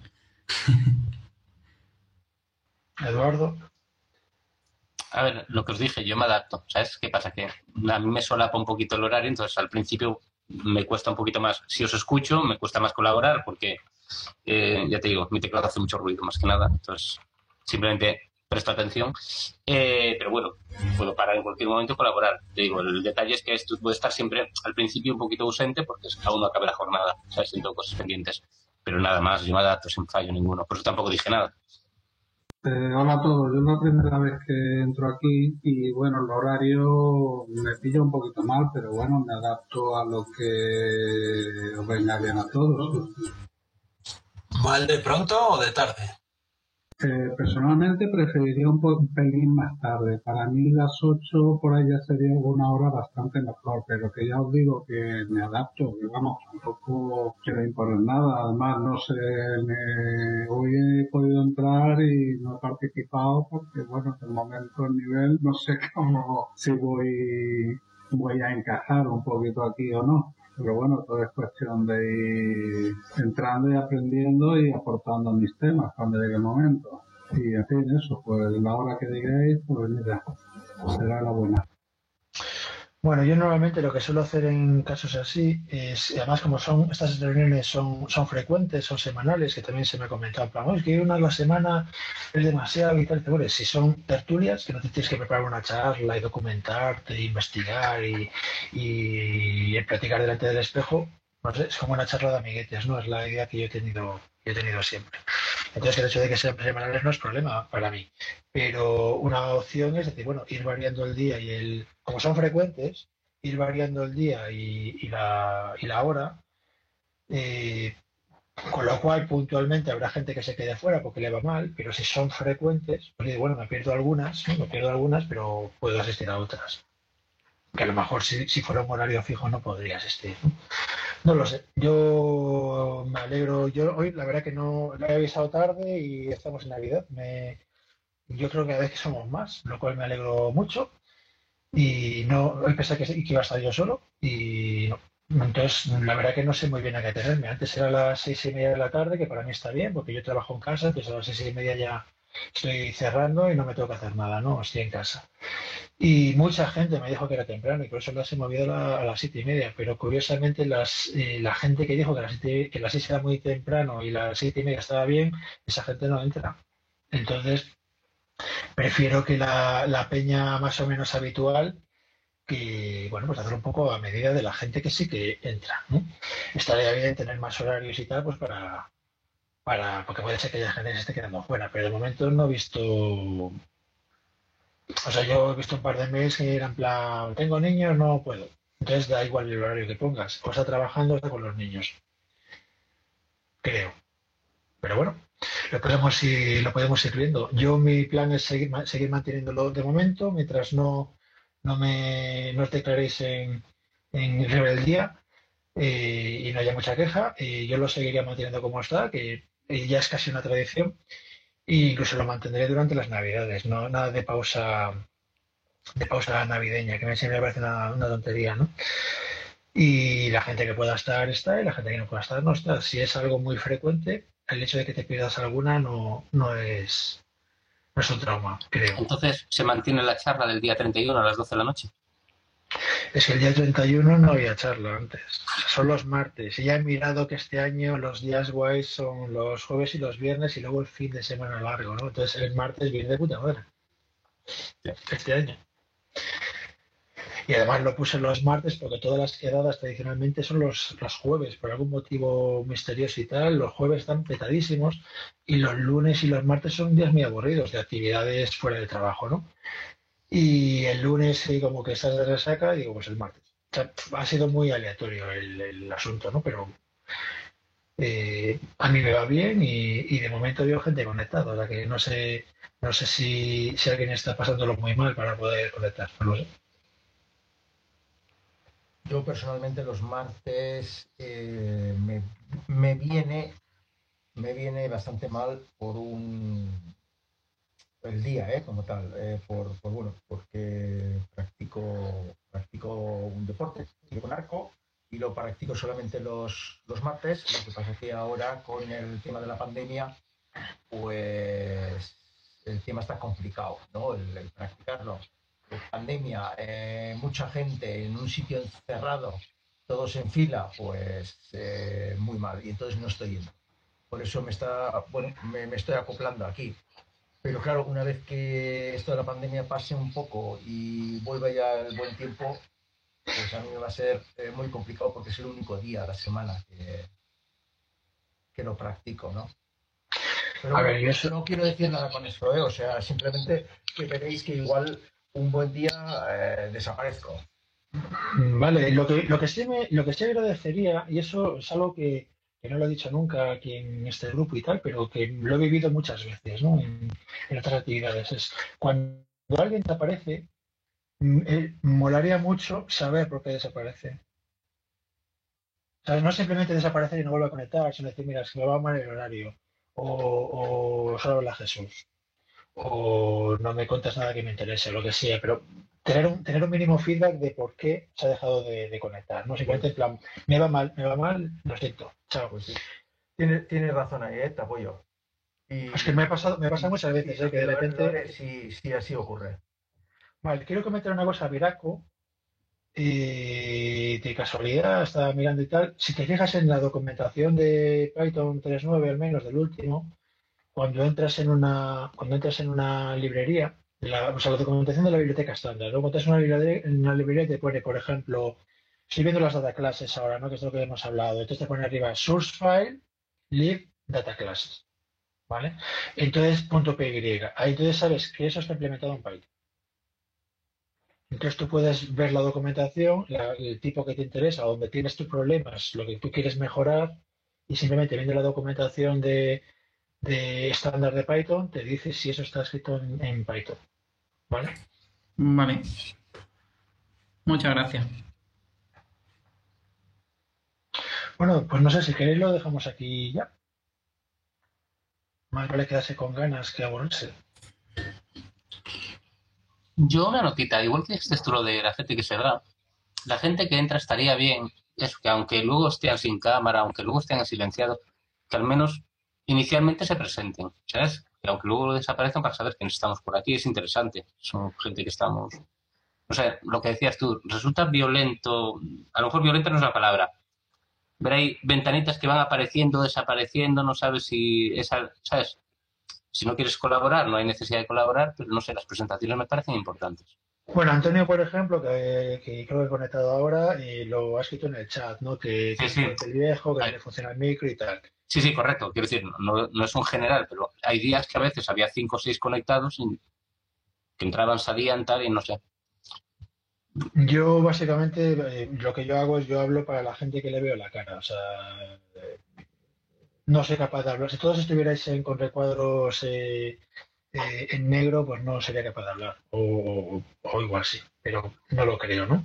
Entonces el hecho de que siempre haya, haya un par de personas o una que, que le vea la cara y que se mueva, lo que dije antes, ¿no? Cuando os conté no sé qué cosa y, y se quedó como parada la imagen, fue que a mí fue una experiencia y en plan, se, ha se me ha clavado el móvil. Y la verdad que se nota mucho eh, lo del feedback, ese de mover la cabeza y la mano y no sé qué, y ver que quieres hablar. Bueno, eso, eso yo lo agradezco. Pero no, no, no funcionaría si fuera un equipo, porque estoy en otros grupos que es obligatorio tener la cámara y tal, y es un desastre. No, a ver, yo no dije obligatorio, dije, no es lo mismo llegar, presentarte, aunque luego la pagues, ¿sabes? Que el hecho de entra, sale, tal, ni un hola en el chat, ¿sabes? O sea, cualquier cosita. Es un tema de educación, simplemente. Mm, sí, yo se lo Yo entiendo. dejé de ir a grupos por cosas de estas, ¿eh? Así Sí, sí, pero yo, yo se lo entiendo, pero también es verdad, por ejemplo, y mm, pues no lo sé, esto la dinámica la, la vamos viendo y no, no, no quiero que lo que yo diga ahora sea así, porque lo digo yo y ya está, ¿no? Pero, eh, eh, por ejemplo, yo qué sé, no, no- imaginemos el caso de Antonio que ya dice que, que tiene problemas con la cámara, el micro y tal, bien, ningún problema, pero, pero incluso hace un rato estábamos teniendo una discusión de no sé qué, de las otras clases, ¿no? Entonces se conecta alguien y pilla la conversación a medias y pues tampoco queda bien que interrumpa en plan, hola, me acabo de conectar, perdón, llego tarde, os interrumpo, que además sin cámara porque el hombre no le funciona y, y realmente no aporta nada el hecho de... De hecho hay un J, por ejemplo, ese J que está ahí, que es el primero que conecta, soy yo con el ordenador para grabar, ¿vale? Pues voy a, lo voy a probar enseñando el careto, No era por hoy, ¿eh? pero hola, soy yo dos veces, soy yo estoy para partida doble y tal. Eso es para poder grabar. Da igual. Yo no, sí que ya, ya lo comento en el, en el mail, mm, que haya alguien que se le vea el careto y ya me vale, ¿no? Pero bueno, mm, es que también estoy en grupos muy grandes, que a lo mejor hay 25 personas, entonces la gente que diga, hola, eh, me llamo no sé qué, y luego no vuelvo a hablar más, no aporta nada, en realidad. Creo yo. Pero bueno, podemos discutir tú y yo, ya sabes que nos mola discutir y... y- ¿Para qué? bueno, no sé, para, para crear vidilla.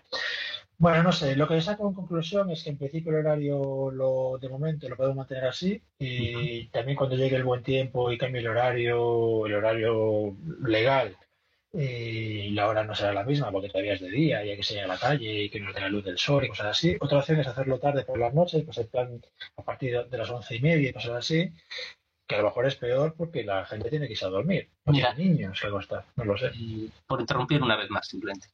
Eh, estaría guay si creáramos ahí, no sé qué prefiere la gente en general, utilizar un Dropbox, un Drive, tal, o cualquier otro servicio, tal, para los que estamos en las charlas, para compartir algo de recursos, tal, algún librito, alguna cosilla, algún tal, me parece interesante, si a la gente le interesa. ¿Sabes? A mí no me parece mal. Yo, de hecho, tengo muchas ideas de cómo compartir cosas, de tecnología, no de, no de qué compartir, sino cómo compartirlo, pero no son temas de Python. O sea, yo estoy metido en temas de IPFS y peer-to-peer y cosas así. También eso de tener un FTP o dárselo a Dropbox, pues tengo mis problemas eh, políticos con eso, ¿no? Prefiero, prefiero pues eh, un buen app en un servidor mío. ¿Sabes?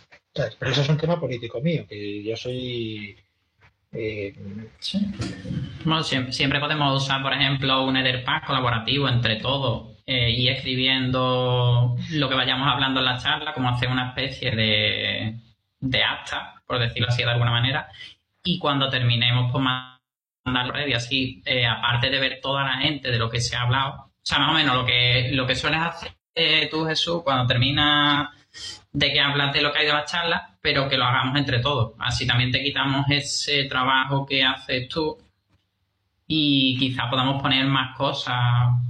No sé. Hombre, a mí, Sí, a mí lo que me gusta, a mí lo que me molaría y realmente, realmente me haría muy feliz ahora mismo como regalo de Reyes es tener un ingeniero de sonido que se encargase luego de preparar bien el sonido y publicarlo. Porque eh, ahora mismo estamos grabando, porque está bien mandar el resumen y tal. Lo mandé el otro día porque como, pe- como pedí eh, ideas ¿no? para tratar, pues bueno, pues para que se sepáis más o menos de lo que se lleva hablando últimamente. Y lo que hice básicamente fue escuchar la grabación avanzando de minuto en minuto y, y, y- escribir pues lo que estaba hablando en ese momento y ya está. No, no, no- eso no me lleva tiempo. El, el- el problema para mí es que realmente sí me gustaría publicar esto, pero al publicar esto, por ejemplo, si veis, si veis el, el diagrama de onda de- del programa, eh, cada uno tiene un volumen diferente, de vez gente que no está en mute y mete un montón de ruido, bla, bla, bla, y eso es trabajo. Y eso es lo que si se pudiera repartir sería la leche, pero es verdad que es un trabajo ingrato y hace falta pues tener un poco de, conocimiento y, sobre todo es un poco desagradable. Entonces, tirar de esperar que lo haga alguien así voluntariamente y tal, igual lo hace el primer día, luego lo deja de hacer y te deja tirado. Pero lo deja de hacer porque realmente es un coñazo, básicamente. Y lo que y el tema de compartir contenido y tal, eh, yo ahora mismo, en plan, o sea, y lo que compartiríamos ahora mismo, yo entiendo que sería más información y, eso puede ir a las listas de correo. Lo que sí estoy empezando a cuestionarme, o sea, desde el primer día, pero cada vez lo veo más problemático, de que yo todas las, todas la- las conversaciones relativas a esto lo estoy mandando a cuatro listas de correo distintas. Cuatro, ¿vale? Que son Python Vigo, o Python Vigo, Python Madrid, la general de la Asociación de Python España y luego una de Python de habla hispana, que hay gente también de Hispanoamérica, que no han entrado nunca en esta, que, que ya, me he enterado, ¿no? Y eso, eh, realmente eso, eso es spam, tío. O sea, habrá gente que le llegue tres veces, ¿no? Pero tampoco he querido crear una lista específica para eso, que se podría crear, lo puedo crear ahora mismo, una lista de correo específica para las tertulias, porque ahora mismo no habría gente ahí, no habría nadie, ¿no? Pero si, si empieza a tener un poco de entidad y tal, se puede crear una lista de correo. A mí no me lleva nada. Yo llevo las listas de Python Vigo, Madrid, bla, bla, las llevo yo, pues añado una más.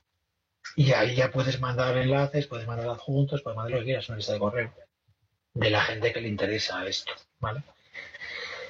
Una pregunta, las otras listas de las que acabas de hablar, ¿son tipo esta de Python Vigo, que son bastante paraditas simplemente para organizar alguna cosa, o alguna de ellas tiene contenido interesante para poder suscribirse? La, la que yo recomendaría para programación, para programación, La que tiene un poco de vida por épocas, ahora están todas paradas, el coronavirus es, eh, la leche, ¿vale? Se ha parado todo. Pero la que es de programación pura y dura, básicamente es la de Python eh, de habla hispana, ¿vale? Que es Python, es Python, bueno, puedo mandar un, bueno, puedes ver en las cabeceras de, cuando mando el mail, ves los destinatarios y verás una que es python-es arroba python.org. Esto está hospedado en Python internacional, ¿no? En el Python oficial. Esa es programación de habla hispana. Son dudas de programación, preguntas, oye, ¿cómo hago no sé qué? Los data classes, lo que sea, ¿no? Las locales son más de organización local, como la de Python Vivo, ¿no? Solo que normalmente serían convocatorias de encuentros y como ahora está todo parado con el bicho, pues no hay convocatorias de encuentros. Entonces yo les di un poco de vidilla, ya me fastidia eh, mandar esos mails, pero normalmente sería pues eso de organización, pues gente preguntando, oye, ¿quién puede dar una charla? Bla, bla, ¿no? Y en, y en la vieja época, pero eso ya pasó hace tiempo, en la de Python Madrid también había, Python Madrid antes era más comunitaria que ahora, más, éramos más amiguetes, por decirlo de alguna manera, ¿no? Ahora se ha profesionalizado un poco con el tema de los meetups, entonces la gente, son meetups de 100 personas, cosas así, mientras que antes la gente que éramos poquitos, pero luego nos quedábamos a cenar, por ejemplo, ¿no? Y, entonces muchas veces salían conversaciones que luego continuaban en la lista de correos, se pueden ver en los, en los archivos históricos, ¿no? Pero eso ya hace tiempo que no. De vez en cuando hay alguna, hay algún, hay algún revival, pero de normal son, son listas de, de convocatorias y, bueno, y alguna oferta de empleo y cosas por el estilo. No es, a menos que saques tú el tema, el tema es que si lo sacas tú, la gente te va a seguir el rollo pero de, normal son estas muy paradas ahora mismo con el con el bicho, ¿no? La que tiene, la que está más dentro de la programación es la de Python internacional de, de hispana. Sí, pero supongo que consultas como en casi todas estas, la típica consulta básica 40 veces, ¿no? Sí, pero bueno, tú eliges a que respondes a que no. O sea, yo, yo no suelo participar en esa lista de correo, la miro una vez al mes y, de vez en cuando hay alguna cosa que me interesa, incluso alguna cosa que podría responder, pero ya han pasado ya han pasado tres semanas y, ya, no respondes, ¿no? Eso ya depende, bueno, cada uno como lo vea. Tampoco tiene mucho movimiento. No te comento que venía, que venía lo de la preguntita. Venía porque en su momento, ¿sabes? Ya aquí yo, por ejemplo, es un pueblo pequeño donde vivo, no hay comunidad de programación, no hay nada básicamente. O sea, tengo que acercarme a Vigo si quiero y son 60 kilómetros, ¿vale? Entonces es un poco complicado también teniendo en cuenta restricciones. O sea, tampoco es que haya muchas cosas que se puedan hacer. Busqué en su momento, eh, hay grupitos de WhatsApp, hay grupitos de Telegram, de programación, hay etcétera, etcétera. Pero todo lo que encuentro son los típicos grupos de programación de básico. O sea, tú entras y tienes la misma pregunta tonta de siempre, 400 veces repetida, que ni la gente se molesta en ver el histórico para... Claro, y busqué a ver si había algo así como más a ver, no te digo Python de expertos, ¿vale? Pero no me preguntes cómo abrir un fichero, ¿sabes? O sea... Pero, pero, pero, No, no nada, es por si, conocéis alguna... Pero no, Eduardo, sinceramente, eh, las, claro, lo normal es que eh, los que tienen más dudas y, dudas menos interesantes son los novatos. Pero tú, eh, en la lista yo, por ejemplo, esto de, de Python Internacional, hace tres años mandé una pregunta de la hostia y, me respondió gente que nunca responde. Porque claro, las preguntas chorras de, por qué print es una función y antes no lo era, o yo qué sé, ¿no? Un error de sintaxis chorra, pues, pero yo mandé una pregunta bien, bien justificada de por qué eso era un problema para mí, bla, bla, bla, bla. Y hay mucha gente en esa lista de correo, como yo mismo, que no suelo responder preguntas de A lo mejor oriente la pregunta. Yo, por ejemplo, estoy en, en Telegram, si tengo alguna, por ejemplo, de PHP, por ejemplo, ¿vale? Donde son grupos cerrados, ¿vale? Tú entras, eh, ya tienes que pasarte ahí unas preguntitas, no sé qué, tienes que ir por invitación, tal, tal, y al final ya en las normas pone que se puede preguntar y que no, básicamente. Entonces es interesante porque ese grupo sí lo sigo, por ejemplo. Lo sigo porque al final hablan de cositas curiosas, de cosas de PHP 7, tal, no sé qué, problemitas con ciertos CMS, eh, problemas con las... Pero no hablan de cosas básicas, pero no es abierto tampoco. Entonces era para si alguien conocía algo así en, respecto a Python, en este caso. ¿Sabes? No, no los típicos que encuentro por ahí abiertos básicos, todos. Eh, curiosidad, simplemente, digo, porque estaría interesante para tener un, sitio donde vieras movimiento sobre preguntas curiosas, ¿sabes? Yo no, yo no conozco nada ni en inglés ni nada de, digamos que sea que esté filtrado por nivel de dificultad. Lo, lo que sí, por experiencia, eh, la, la, y vamos a decir, el nivel de la conversación lo regula la gente. Es decir, si hay, si hay preguntas cañeras, hay respuestas cañeras. Y se reducen las respuestas, las preguntas básicas. Porque la propia gente ve, vamos a aquí el nivel. si lo que yo voy a preguntar es una gilipollez, ¿no? No lo pregunto, me da vergüenza, tal, no sé qué. También es verdad que muchas veces la gente, de, vamos a, eh, queda así pedante, pero para que nos entendamos, la gente de nivel que tiene una duda, pues igual le da para preguntarla porque dice, bueno, mm, tengo una reputación que defender y esto a lo mejor es una gilipollez. Pero no se me ocurre cómo hacer esto, ¿vale? Y, pero en general, yo en la, yo en la, pregunta, en la lista esta de, de Python internacional, internacional en español, yo, eh, a lo largo de los años, he hecho, las preguntas que he hecho han sido preguntas un poco difíciles y me ha respondido gente cosa valiosa y además te fijas que la respuesta es valiosa, la respuesta, coño, está, una respuesta que me sirve. O, si no me sirve, no me sirve porque no, yo no me lo he explicado bien y tal, pero es una buena respuesta. Y por otro lado, una cosa que me llama mucho la atención es que normalmente la gente que responde con nivel, que no se me entienda mal, ¿vale? que, te que te da una respuesta, digamos, profunda y densa, esa gente no responde preguntas básicas, pero es gente que está ahí. Y entonces tú no la ves nunca, porque las preguntas que hay son muy básicas en general. Y no la ves nunca. Pero cuando haces una pregunta cañera, hay alguien que te responde que tiene. En mi caso, mi caso, a mí me ha pasado, pero eh, pues lo mismo. Si yo en el grupo de, un grupo de programación veo una pregunta trivial, no la respondo. Pero si la pregunta es interesante, me voy a meter con ella. Porque si me resulta interesante, me voy a meter, voy a analizar un poco y tal. No sé si me explico. Sí, hombre, eso que dice. El nivel, el nivel lo creo que es, es como, porque es como, es como, es como, en, es como en este grupo de, de esa tertulia. El nivel de esa tertulia va a función de la gente que estamos. Y a mí me preocupa, pues, de una cosa que estoy muy cansado es charla de introducción a no sé qué, tío, estoy hasta los huevos de las introducciones, ¿no? Pero al mismo tiempo, una cosa que, que he llegado a la conclusión con mi experiencia y tal es que cuanto más experto eres en algo, tu interés es más estrecho. Y entonces solaparte con otro experto es jodido, porque cada vez sabes más de un área más estrecha. Entonces solaparse es chungo. Por eso prefiero no proponer temas cerrados, etcétera, que sea una cosa un poco orgánica y, y vemos viendo dónde coincidimos y dónde podemos aportar algo porque coincidimos de casualidad. Porque si yo te digo, bueno, ¿qué he hecho esta semana? Te enumero lo que he hecho esta semana, no hay nada de eso que coincida con tus áreas de interés. Pues a mí las cosas aparentemente así como simples y absurdas es como lo que, lo que más me tira en algunos aspectos, no sé. O sea, por ejemplo, una las típicas preguntas en la lista de Python de me falla el Unicode y la gente le decía, pon el SIBAG con el coding. Y era como, no. ¿Sabes? Unicode es algo simple, tal.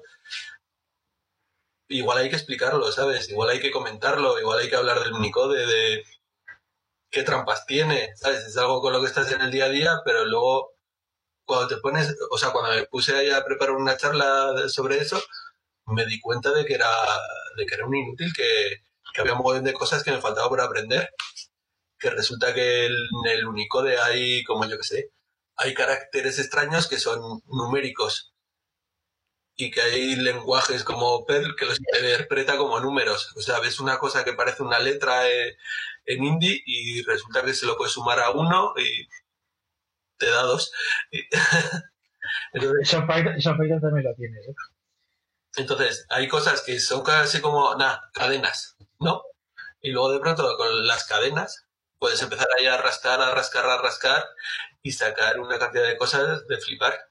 Y da igual el tiempo que lleves que te quedas así como, ala, ¿esto es verdad? O sea, desconocido. Yo vi código buscado en Indie. Eh, pues de... simpático, funcionaba perfectamente. De hecho, con los Python Codecs, o sea, para explicarlo en la charla, usé un codec en ROT13 ¿Sabes? Lo, lo, que me ponía la gente de coding igual a UTF-8, coding igual a ISO tal, pues era coding igual ROT13. Entonces era qué partes interpretaban en ROT13 y cuáles no. Que se veía clarísimo en el ejemplo. Entonces era como una cosa así como muy didáctica, muy gráfica, de ver qué parte es, lo que con esa variable le dices al intérprete y qué partes son las cadenas reales y todo eso.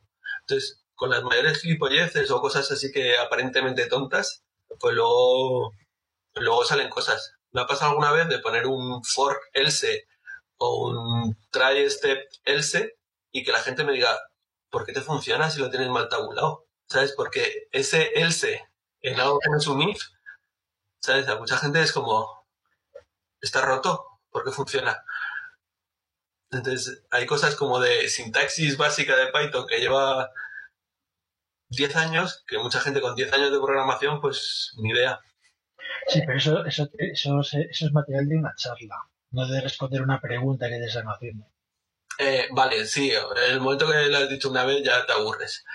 o aprendido, pero Claro, pero lo que haces es escribes un blog y cada vez, y eso es una fact, y escribes un blog y lo publicas, y cada vez que alguien dice algo relevante y tal, y mira, léete esto, y le pegas el enlace. Sí, de hecho, durante un tiempo solo se respondía a base de fact.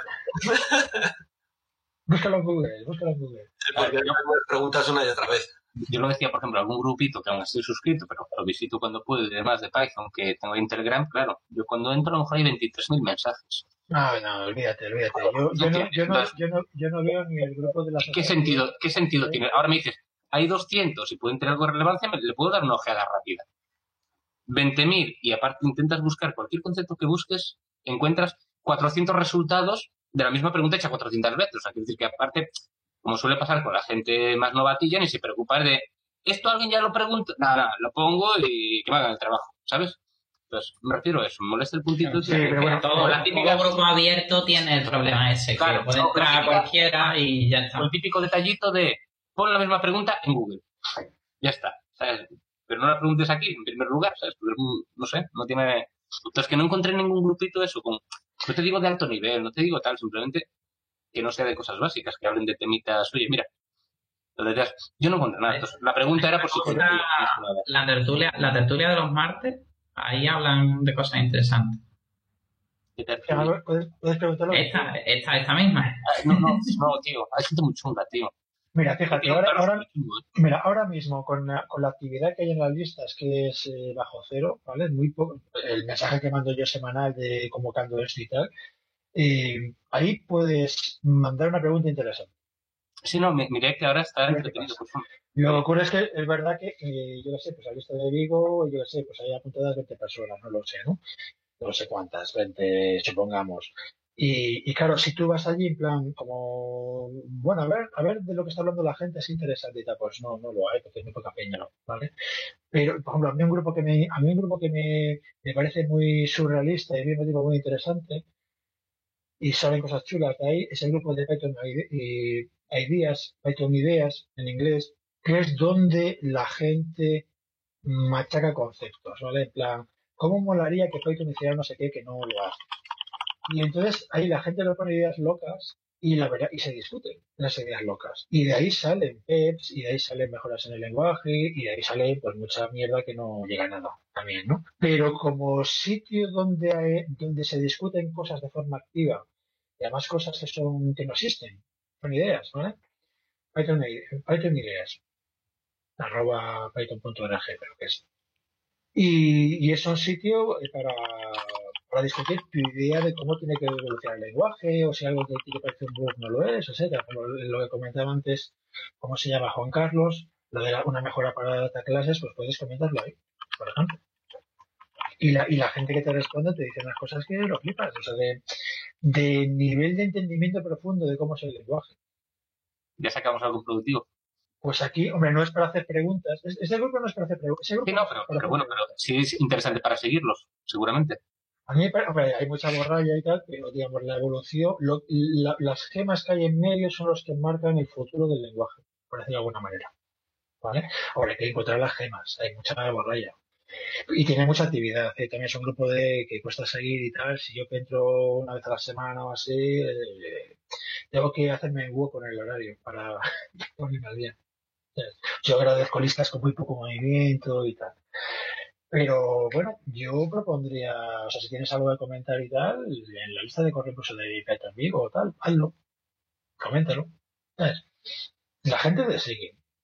O sea, bueno, Python amigo tal vez sea una, una lista pequeñita, ¿no? Pero... Sí, pero bueno, ya dijiste, si hay la de habla hispana que está bien, pues estaría bien oye, apuntarse a ella para si un día tienes una duda tener dónde soltarla. Sí, y luego otra cosa, lo he comentado hace un rato, lo de ahora mando las convocatorias a todo Cristo, que es spam, yo me justifico diciendo que, que apenas hay movimiento en las listas, con lo cual mi mensaje semanal pues no, no, es, mucho, no es mucho ruido y le da vidilla, pero en, realidad, en algún momento habrá que o crear una lista o hacerlo de otra manera, no lo sé. Y a mí el Telegram y eso no me parece que sea lo cómo hacer esto. Pero bueno, ya es un tema futuro. Eh, no sé, es un poco tarde ya, son las nueve y media pasadas. ¿Lo dejamos por hoy? ¿Os parece? Llevamos dos horas y cuarto, llevo yo. Bueno, os digo lo de siempre, esto ha quedado grabado, sabiendo que no me haya explotado nada. Os pido permiso para, para publicarlo tal vez en un futuro, no lo sé. Y mi idea es eh, que la semana que viene mantenerlo el martes a las, a las siete y media. Habrá gente que diga que está de vacaciones, con lo cual ya tiene problema de horario. Y habrá quien aproveche las vacaciones para no estar. Vamos viéndolo. También eso, si, si alguien si alguien se retira porque hay algo que no le molesta, pues agradecería que se retire, ¿vale? Por supuesto, pero que, que haya un poco de feedback, ¿no? Aunque sea cabrón de, de sois unos capullos y Jesús habla mucho. Y no se le entiende. No sabe pronunciar. Bueno, chicos, feliz Navidad. Igualmente. Veros, la verdad, me alegro también que, que algunas caras ya empiezan a ser familiares. Eso está, eso está guay porque se pueden continuar conversaciones, etcétera. Y, y bueno, espero que esté sacando algo, algo útil de todo esto. Eso espero, ¿vale? Yo me voy a mirar otra vez las data clases. Que me las vi, no me gustaron, no me valían para nada. Me las voy a volver a mirar otra vez. Otra la conversación de hoy, ¿eh? O sea que muchas gracias. A todos. Yo me Bueno, pues iros desconectando entonces, ¿perdón? el, el Pydantic este, que tiene buena pinta, pero bueno, ya veremos a ver. Ya ha salido, ya ha salido el, el hombre este, como es, Viraco. Viraco nos, nos spamea con el Pedantic. O sea que cada vez que lo desconectado, que sepas que va a salir. Bueno, muchas gracias a todos, chicos. Nos vemos Muchas gracias. viene. Luego, Hasta luego. Podcast de Python en español. Tertulia Python en castellano. Cada martes una nueva sesión. Contacta con nosotros en python 2021 arroba podcast.jcea.es. En Twitter en arroba python-podcast. Puedes encontrar las grabaciones de otras sesiones en https podcast.jcea.es barra python.